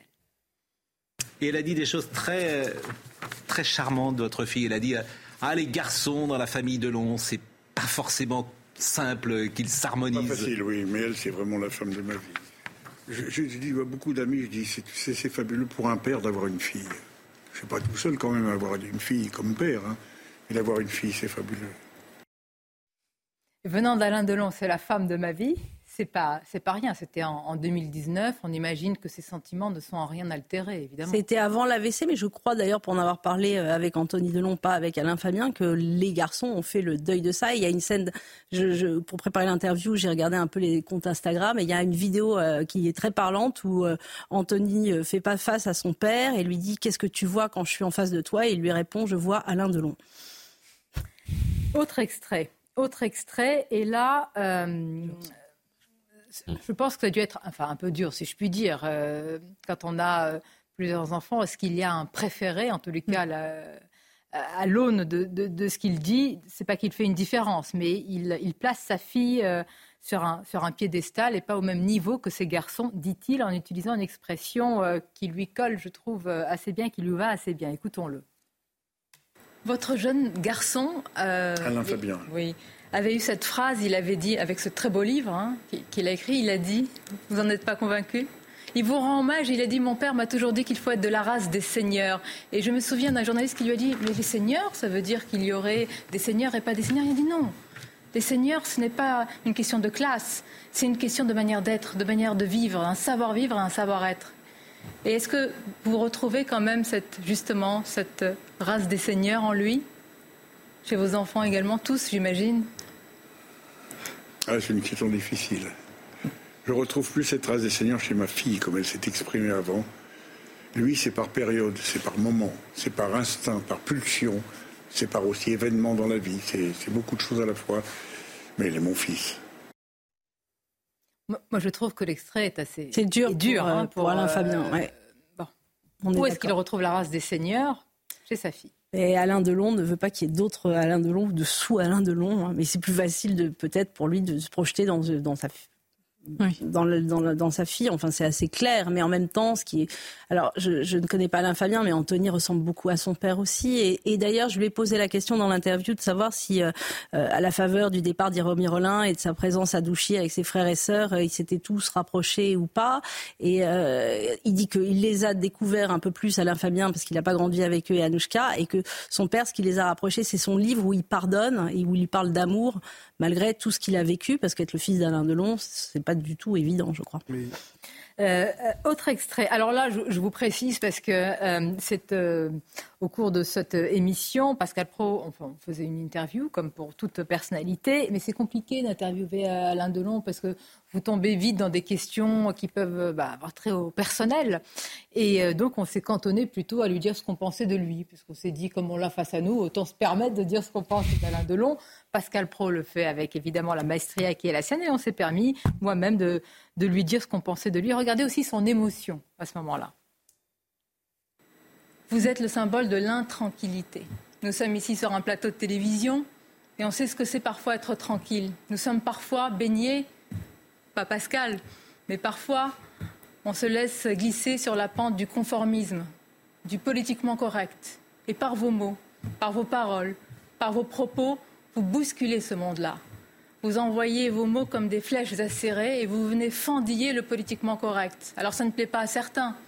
Certains osent se plaindre, alors qu'ils ne savent-ils tout ce que vous avez fait. Comme l'a dit tout à l'heure Pascal Pro, si on avait fait le, tiers, allez. Eh bien, merci pour tout cela, parce qu'il n'y a pas beaucoup de gens qui bousculent cette intranquillité. Merci, encore, Alain Delon. Merci à vous, à ce que vous dites et de la manière dont vous le dites. Ça me touche énormément. Bon, c'est cette image qu'on a envie de garder de lui, je vous avoue. Oui, et celle de plein soleil qui a été rediffusée hier, du bel Alain Delon, etc. Mais je crois que dans cette, oui, dans cette interview, il y a une volonté aussi que les choses s'arrêtent et qu'on voilà, qu'on n'abuse pas de lui, qu'il puisse rester tranquillement à Douchy. Euh, et c'est évoqué aussi, il y, a, il y, a, une querelle entre les frères et la sœur euh, sur le départ éventuel de Alain Delon en Suisse. Il y a beaucoup de questions. Voilà. on a envie de garder cette image. Euh, d'Alain Delon. De l'être magnifique et émotif quand même, malgré la carapace. Exactement, c'est le plus important. Simplement, Sonia, un petit mot sur ce que vit en ce moment et traverse la famille Delon. ce que traverse la famille Delon, c'est ce que vont traverser demain les Français de ma génération. Je m'explique. Aujourd'hui, vous avez 13 millions de personnes euh, de plus de 65 ans en France. En, 2070, vous allez avoir 22 millions de personnes. Et le vieillissement de la population et le phénomène de grande dépendance et de grande solitude des personnes âgées va poser d'immenses défis majeurs demain aux politiques euh, de demain. Euh, Attendez, je voudrais juste qu'on écoute sur ce sujet, puisque vous m'amenez ce sujet de la, vieillesse. On lui avait posé la question aussi, ben parce que de se voir ainsi mm. pour... Euh, bah, moi, je considère comme Pascal que c'est l'homme le plus beau sur cette terre. Mm. Euh, Mais cette phrase nous a tous, marqués, je crois. Hein. Et voici ce qu'il disait justement, merci Emile Albaï, sur la vieillesse. Vous allez bien Non, mais oui, comme une vieille bagnole, quoi, oui. Qui a 400 000 kilomètres. Il y a toujours un petit problème là, un petit machin là. Rappelez-vous, j'oublie jamais, je ne pense qu'à ça, De Gaulle. Vieillir est un naufrage. Le mot, on ne peut pas trouver mieux. Vieillir, c'est un naufrage. Heureusement qu'il y a la vie et le sel de la vie que vous incarnez. Merci. à vous. Les deux. On se quitte en musique avec une musique d'Ennio Morricone. Merci, Alain. Le clan des Siciliens Le clan des Siciliens. Merci. Merci. Regardez, écoutez.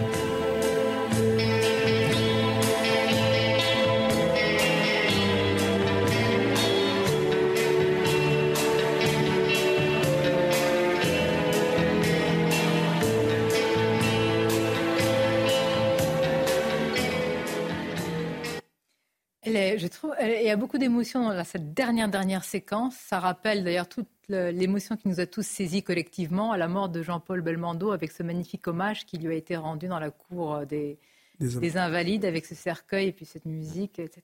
Voilà, je trouve que voilà, tout est dit et que je, je suis d'accord, on a envie de garder ça. Oui, mais il reste, beau même à cette époque-là et, même encore aujourd'hui, quand on voit les photos, on voit quand même Delon derrière. Et puis cette manière de parler, d'être franc, de dire les choses, qui n'est plus très courante aujourd'hui.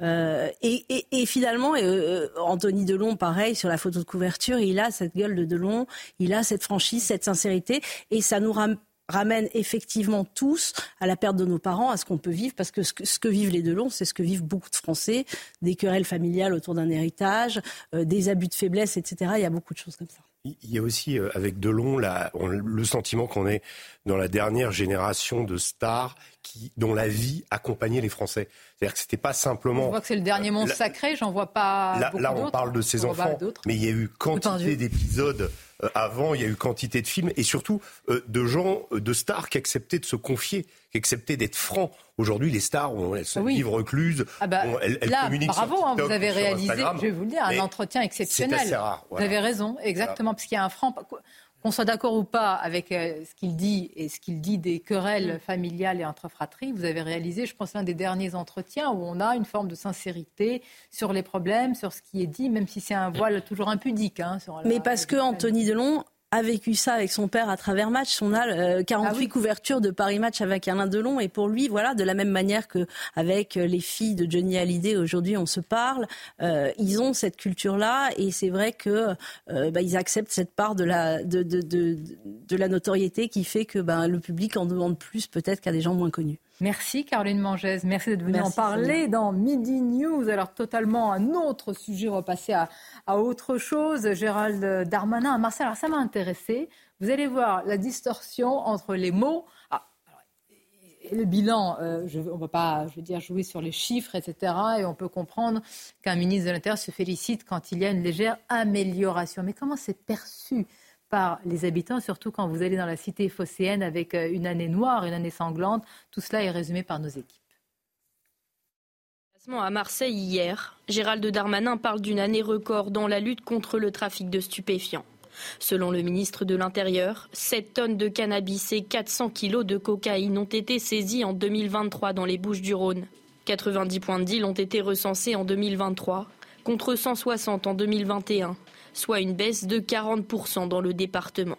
Un chiffre à prendre avec des pincettes selon le porte-parole d'Alliance Police, le trafic visible étant souvent remplacé par de la livraison à domicile, aussi appelée Uber Sheet ils ont plutôt orienté la vente de stupéfiants euh, par le Uber Sheet parce qu'ils considéraient qu'ils euh, se faisaient euh, se faisaient contrôler et interpeller beaucoup trop souvent. Et puis ils ont de plus en plus de mal à trouver de la main d'œuvre qui acceptait de faire ça également. Donc ils préfèrent passer par par du Uber où il suffit de recruter des, des, euh, des, des, des, conducteurs de scooters ou des conducteurs de voitures pour aller livrer au domicile de la personne qui a fait sa commande, sa commande par les réseaux sociaux, notamment Snapchat et, TikTok.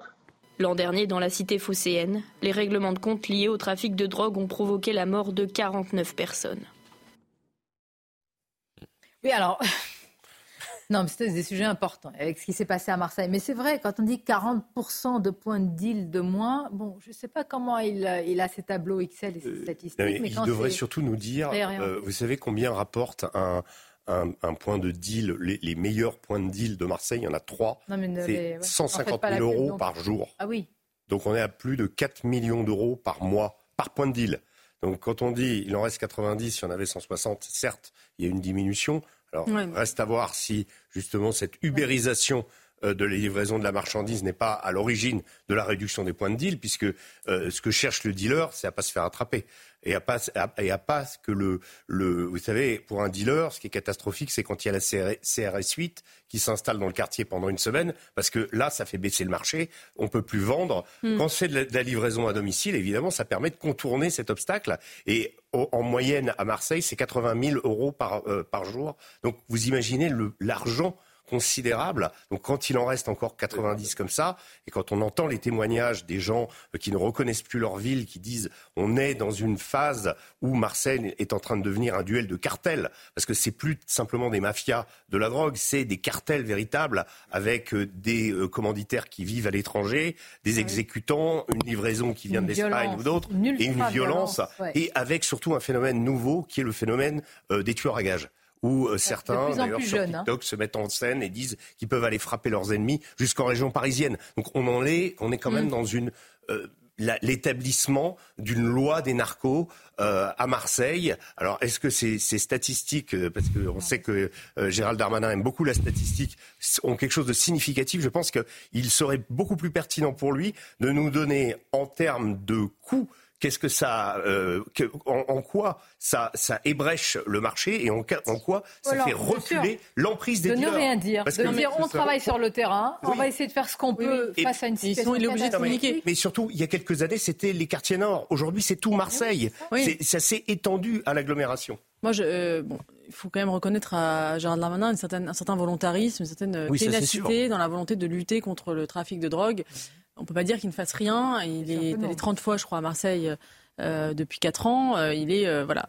Après l'efficacité effectivement est, discutable, mais je crois qu'il y a un volet qui est le volet production a été beaucoup beaucoup attaqué. La question qui reste celle du consommateur. Et Gérald Darmanin en a parlé hier en disant qu'il y avait une responsabilité des consommateurs. Et moi je m'étonne d'ailleurs de la faiblesse de la campagne de dissuasion euh, et de et de, de à l'égard des consommateurs. Euh, je m'étonne en fait de la banalisation du fait de prendre de la drogue en France, notamment du cannabis dans tous les milieux où euh, enfin je sais pas recourir à la prostitution par exemple c'est totalement infamant, c'est la honte sociale.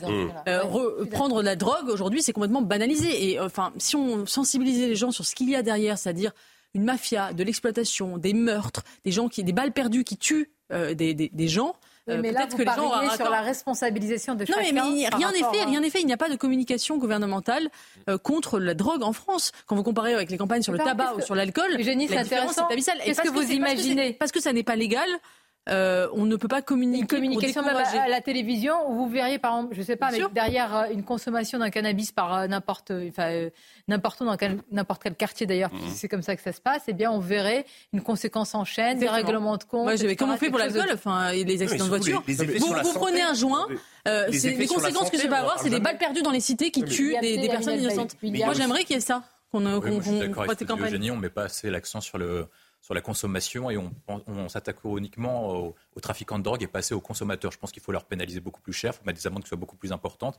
Si par cas quelqu'un se fait honte, surtout. Oui. Encore faut-il les payer Oui, mais, non, mais on, peut, on peut saisir les aides sociales, on peut avoir des méthodes de recouvrement. Le, le fisc est très, est très, très doué ah oui, pour recouvrir l'argent. Imaginatif, on va très dire. imaginatif pour recouvrir de l'argent. Moi, je pense que ce que dit Gérald Darmanin est en décalage complet avec la réalité, dans la mesure où on n'a jamais eu autant de consommateurs de drogue en France, un niveau de consommation jamais autant élevé par personne, et surtout les conséquences du trafic de drogue n'ont jamais été autant perçues et réelles en France. On a eu un record de nombre de victimes collatérales liées au trafic de drogue à Marseille en termes de règlement de compte. On a eu une extension, euh, comme l'a dit Régis Sommet, ça concernait que certains quartiers les banlieues de grandes métropoles. Maintenant, ça concerne même des villes de taille moyenne qui sont concernées par le trafic de drogue et par les conséquences du trafic de drogue. Et ensuite, après, lorsque vous prenez les revenus qui sont liés au trafic de drogue, ils n'ont jamais autant explosé. C'est-à-dire que Gérald Darmanin ne peut, pas dire, peut pas dire à la télévision et en termes de communication publique, on lutte contre le trafic de drogue, on obtient des résultats, alors que le niveau de trafic de drogue jamais autant aussi, élevé, avec une conséquence d'ultra-violence et autant de morts. Maintenant, je ne peux pas lui reprocher de, et je ne vais pas lui dire d'aller mettre en scène une forme d'impuissance non, plus, mais, vous avez raison, une forme de lucidité moi, j'avais dit, dans les voitures brûlées, pourquoi il ne vient pas dire écoutez, non, on n'accepte pas une voiture brûlée, c'est une voiture brûlée de trop, et je ne veux pas donner de bilan hmm. pour ne pas montrer ni que ça augmente ni que ça diminue. On, dirait de on l'accuserait de taire les chiffres et de ne pas être transparent. C'est pas faux. Ça avait été ce qui a été fait d'ailleurs. Ce qui a été fait et avec un résultat avait dit, pas euh, très probant. Dissimulé. Voilà. Une courte pause et on se retrouve.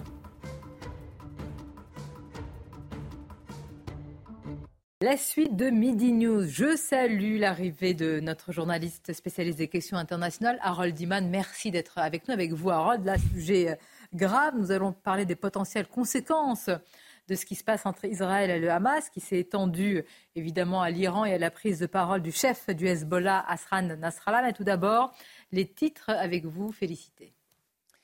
Le chef de la diplomatie américaine, Anthony Blinken, est attendu aujourd'hui pour une nouvelle tournée au Moyen-Orient dans l'espoir d'éviter une expansion de la guerre à Gaza. Les naissances en France sont en recul de 6,8% sur les 11 premiers mois de 2023 par rapport à la même période en 2022. Selon l'INSEE, les chiffres devraient atteindre un point historiquement bas sur l'ensemble de l'année. Une vague de grand froid s'abat sur les pays nordiques avec moins 43,6 degrés dans le nord. La Suède a enregistré hier la température la plus basse en 25 ans pour un mois de janvier sur son territoire. Merci Félicité, merci à vous. Avant d'en venir à ce qui se passe au, Proche-Orient, encore un mot sur Gérald Darmanin. Je vous ai dit, et on va en parler notamment avec vous, Florian Tardif, hier à Marseille, donc petit satisfait parce qu'il ne faut pas exagérer. Euh, il avait fait aussi au lendemain du soir de la Saint-Sylvestre sur les voitures brûlées. J'ai posé la question ce matin lors de la grande interview sur CNews et Europe 1 au politologue Jérôme Fourquet. Je dis, selon vous, qu'est-ce que, quelle peut être la perception des Français quand on reçoit ce genre de discours? Écoutons-le. Euh, l'espèce de d'autosatisfecit que s'est décerné le, ministre de l'Intérieur euh, le, lendemain de la Saint-Sylvestre en disant que la soirée avait été relativement calme, euh, a laissé sans doute perplexe toute une partie de nos, de nos concitoyens quand ils ont appris que pas moins de 745 véhicules avaient été incendiés dans cette, au cours de, cette nuit, comme si aujourd'hui c'était devenu une forme de rituel, une habitude. C'est systématiquement aujourd'hui plusieurs centaines de véhicules brûlés lors de la nuit de la Saint-Sylvestre, comme si on avait franchi des seuils qui alimentent ce que moi j'appelle le, bruit de fond sur ce sentiment d'une perte de contrôle, d'une impuissance publique euh, auquel euh, les Français ne se euh, résignent pas.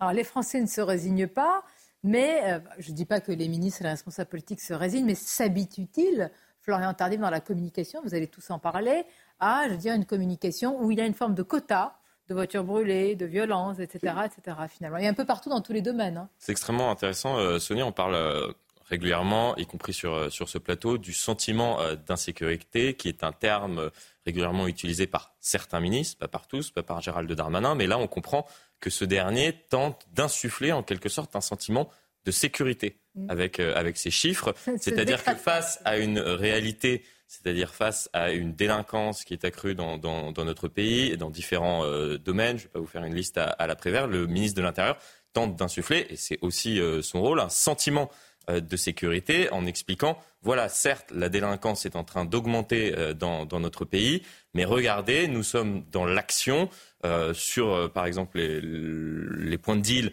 ces derniers diminuent, mais il ne nous dit pas, en revanche, si les trafics diminue. C'est-à-dire que ce n'est pas parce que les points de, points de deal diminuent que les trafics diminuent. Tout à l'heure, on prenait euh, l'exemple des, OQTF euh, qui, euh, qui sont en forte augmentation, OQTF prononcés et exécutés concernant les délinquants, c'est-à-dire les étrangers en situation irrégulière délinquants, mais il ne parle pas des étrangers en situation irrégulière tout simplement parce que ces dernières, elles ne diminuent pas. C'est-à-dire qu'on fait la focale sur effectivement une situation qui semble euh, s'améliorer pour tenter d'alimenter un sentiment de sécurité. C'est exactement ça, sauf que ça ne se décrète pas un sentiment de, sécurité. Et c'est ça ce qui me frappe dans l'entretien avec Jérôme Fourquet, c'est cette habitude.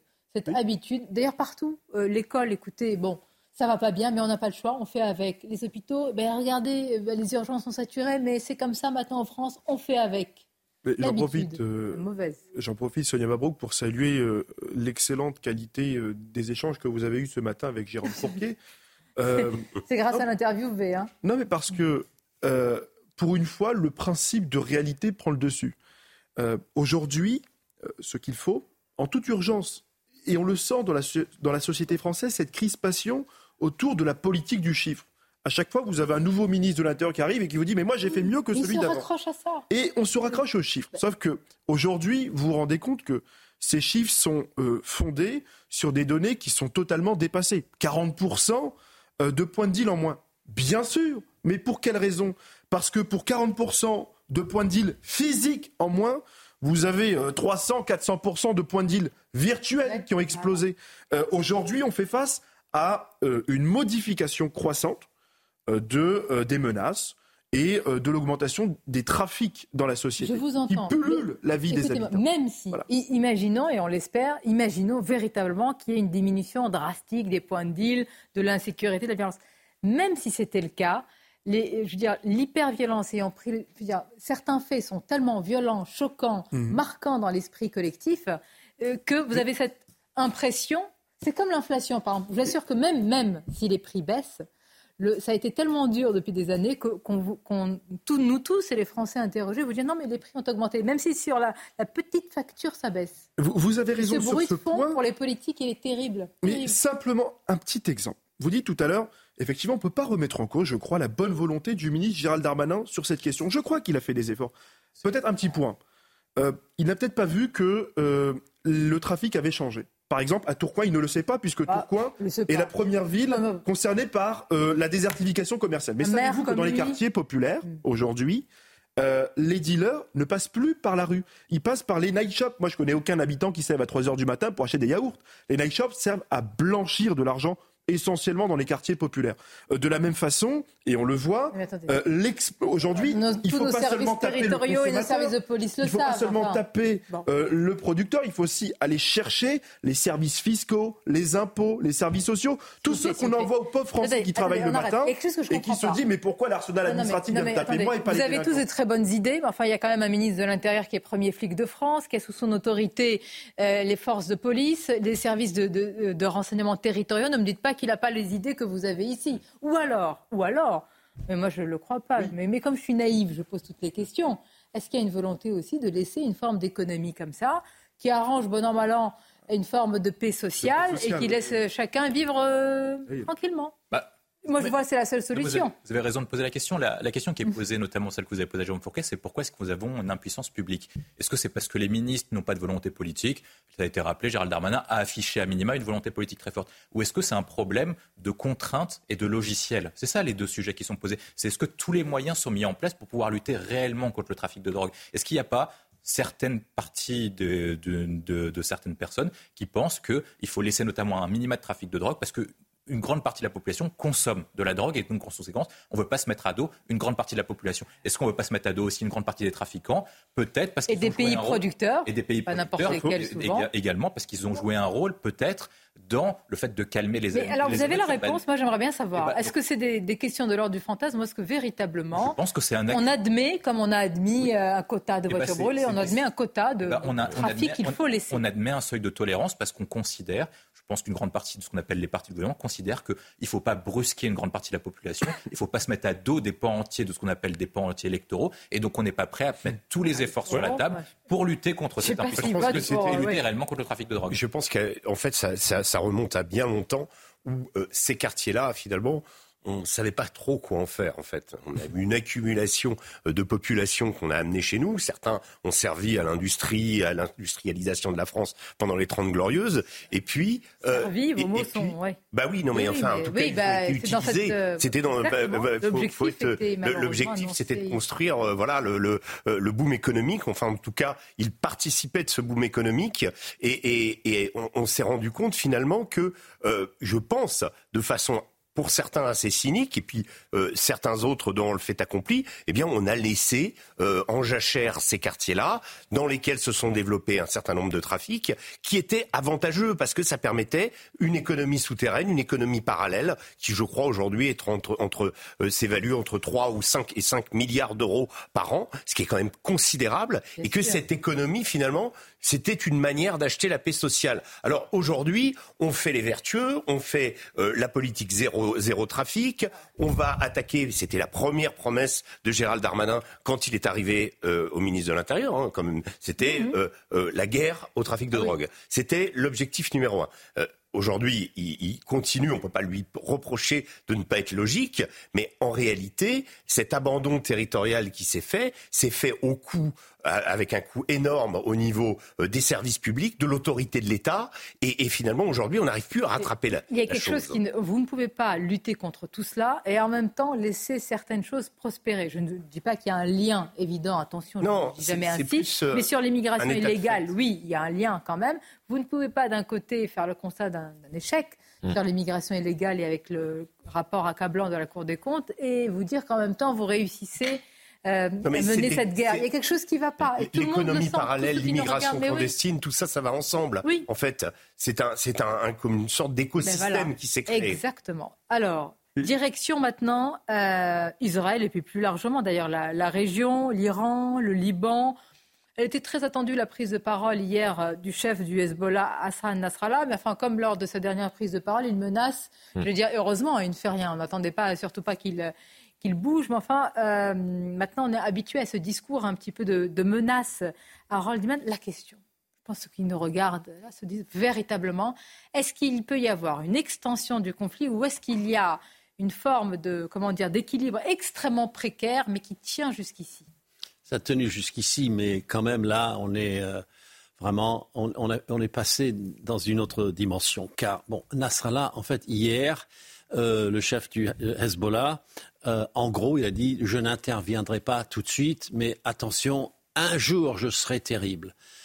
Il a reculé encore plus qu'il ne l'avait fait le 3 novembre. Et puis il a rajouté Mais je vous dirai des tas de choses vendredi pour la prière. Donc il a saucissonné son message parce que les choses arrivent trop vite. Et c'est un homme super pondéré. Et donc il explique pendant une heure et demie facilement Pondéré veut dire dans ces mots, parce que je vois euh, Régis Sommier, c'est vrai que quand vous suivez le discours... Tant euh, que Nasrallah fait du Nasrallah et qu'il est érupte, euh, c'est plutôt un bon signe. Oui, c'est ça. C'est le jour où il se taira que ça sera plus compliqué. éventuellement, mais voilà, c'est, il, a dit que les chaque, ça c'est peut-être ce qui m'a impressionné le plus, chaque composante de ce qu'il appelle la résistance, ça veut dire le Hezbollah, le Hamas, le djihad islamique, euh, les milices euh, chiites en Syrie, les milices chiites en Irak surtout, et les gardiens de la révolution, et les Houthis au Yémen, il, a dit chacun agit à sa façon et comme il veut. Autrement dit, euh, ils ne vont pas agir ensemble. Et ça, c'est le cauchemar d'Israël, c'est qu'ils agissent tous ensemble. C'est-à-dire que le Hezbollah attaque, entre en force qui est une armée, hein, parce que là, une armée et qui peut franchir la frontière probablement israélienne s'ils y mettent le paquet. Ils ont autant de tunnels, sinon plus, que le Hamas, et en très grande profondeur. Ils ont beaucoup plus de missiles. Et euh, il y a l'Iran qui les, aide tous. Les Américains euh, en Irak et les quelques Français peuvent être menacés. Idem en Syrie. Donc, et puis la navigation peut être fermée euh, pour la mer Rouge. Ils peuvent faire énormément de choses. Mais oui, vous savez, quand on avait reçu euh, le, ministre de la Défense des armées, Sébastien Lecornu. Plutôt lui qui m'a reçu. oui, avec, qui vous étiez d'ailleurs sur le porte-avions. Oui. Exact. quelques jours. Eh bien, quand on l'avait reçu ici ah même sur, sur CNews et, et Europe 1, lors de la grande interview, il m'a dit sa plus grande crainte, il me l'a dit en off, mais il l'a dit en on, donc je peux le rappeler, la plus grande crainte, véritablement, et je sentais qu'il était, euh, j'allais dire, investi sur ce dossier et craintif à, ce niveau-là, c'était véritablement que ça se passe. Et je lui disais, mais écoutez, euh, il m'a dit non, non, non, tout D'où l'extrême violence, d'où l'extrême violence d'Israël euh, dans la bande de Gaza, puisqu'il mhm. s'agit de dissuader aussi le Hezbollah. Et plus, on, plus Israël est violent dans la bande de Gaza, plus il dissuade le, le, ah d'attaquer, bah, il voit bien ce que c'est les conséquences d'attaquer Israël. Mm. je, pense qu'il enfin, si euh, le Hezbollah euh, affronte, si Nasrallah décrète que euh, le Hezbollah est en guerre contre Israël, guerre qui est arrivée déjà à deux reprises, hein, ça va faire, ça va faire forcément il y aura de la mobilisation de l'armée israélienne de Tsahal sur la frontière nord. Mm. Euh, le Hezbollah n'est pas une armée euh, d'occupation, c'est une armée euh, qui s'est composée dans la résistance et dans la guérilla. Le terme, c'est la résistance à Israël au Liban Sud. ce n'est pas une armée qui est équipée ni formée pour justement occuper un territoire. Ça, c'est un avantage dans le sens que il peut y avoir des infiltrations hein, de commandos, ils en ont plein. Ils ont plein de missiles. En effet, ils ont des tunnels deux fois plus importants et deux fois plus profonds que le Hamas. Ils ont tout ce qu'il faut. Simplement, aujourd'hui, ce qui se passe, c'est que Israël est parti dans une politique à la fois donc d'éradication du Hamas à Gaza, mais d'éradication du Hamas aussi internationalement.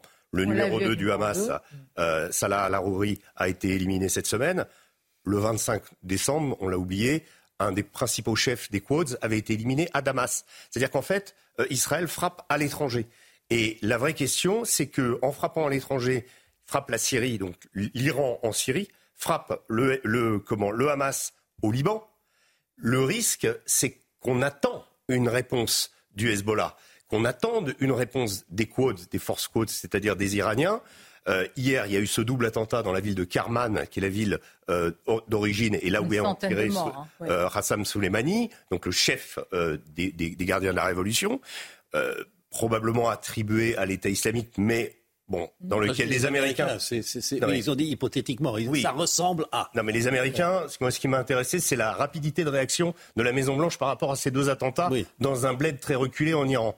Sous-entendu, il ne faudrait pas laisser croire, que, c'est une manipulation qui viendrait à frapper le cœur du ça montre quand même qu'ils craignent eux-mêmes que tout peut extrêmement. Et la, visite de Blinken est extrêmement importante. On, est dans une, dans une tension, on est dans un équilibre précaire. Et pourquoi Israël fait ces attentats? Un, membre des Quads et le numéro 2 du Hamas Parce qu'ils n'ont pas réussi à éliminer Mohamed Def, ils n'ont pas réussi à, à, éliminer euh, Yahya Sinoir dans la bande de Gaza. Et il leur faut des résultats. il faut à Netanyahou des résultats. La voix de la France aussi. J'allais dire, je suis presque obligé de poser la question, même si je connais la réponse. La, loi de la, France, la voix de la France, je vais vous dire deux choses. Déjà, euh, le président de la République a eu une conversation téléphonique non pas avec le président d'Israël, il en a déjà eu, non pas avec Netanyahou, il en a déjà eu, mais avec le numéro 3 du gouvernement, euh, Benny Gantz. C'est très bizarre d'avoir une conversation. Qui est, dit-on, l'homme des États-Unis aujourd'hui si on veut. Pour la mais, suite. mais un président de la République ne, ne, rend pas public la conversation téléphonique avec un ministre.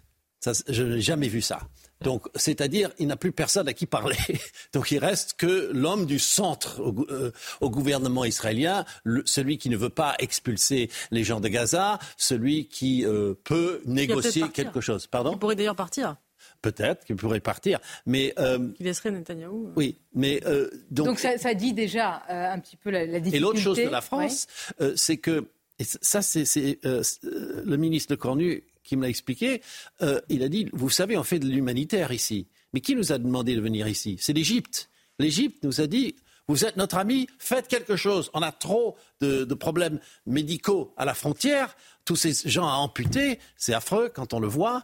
Euh, venez faire quelque chose. Donc on a envoyé un navire de guerre Hein, il y a des navires de l'ONG hein, qui peuvent faire ça. Harold, vous-même, quand vous y étiez, vous avez vu ces, ces, personnes ah blessées être soignées sur le porte. Honnêtement, oui, oui, oui, oui, Mais, assez peu en nombre parce que. Euh, Israël ne les laisse pas sortir et ensuite l'Égypte ne les laisse pas entrer. Donc quand on trouve euh, une fenêtre, ça peut aller de 0 personnes par jour à 23. Moyenne, 4. C'est ridicule compte tenu euh, des moyens de, de, de, de, ce qui se passe à Gaza. C'est ridicule comme C'est tout petit, mais ils, ils, prennent que les gens en, extrême urgence, amputation. beaucoup. Donc ça ampute sur le Dixmude. Ah, pardon de la vulgarité de la phrase. Non, c'est la réalité. Au contraire, c'est important ce que vous dites parce que ça montre aussi la réalité de ce qui se passe sur le terrain. Oui, mais ensuite, on ne sait pas quoi faire avec ces, pauvres gens. On les envoie en convalescence, ils vont venir en France, mais c'est un tout petit nombre.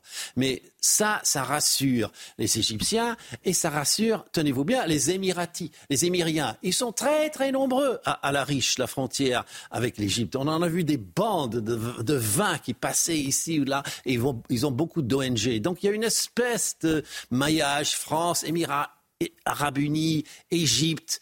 Mais bon, c'est un peu le deuxième rideau. Hein. Le premier rideau, c'est quand même les Israéliens, les amis. Évidemment. Et cette crainte d'une extension du euh, conflit. On arrive presque à la fin de cette émission. Le rappel des titres avec vous, Félicité. La Cour des comptes appelle l'État à mieux s'organiser pour les expulsions d'étrangers. pour cause, la France ne parvient à expulser qu'une petite minorité des étrangers sous le coup d'une obligation de quitter le territoire français, c'est-à-dire environ 1 sur 10. L'inflation en France a légèrement évolué à 3,7% sur un an en décembre, après 3,5% en novembre. La cause, l'accélération des prix de l'énergie et des services selon l'INSEE.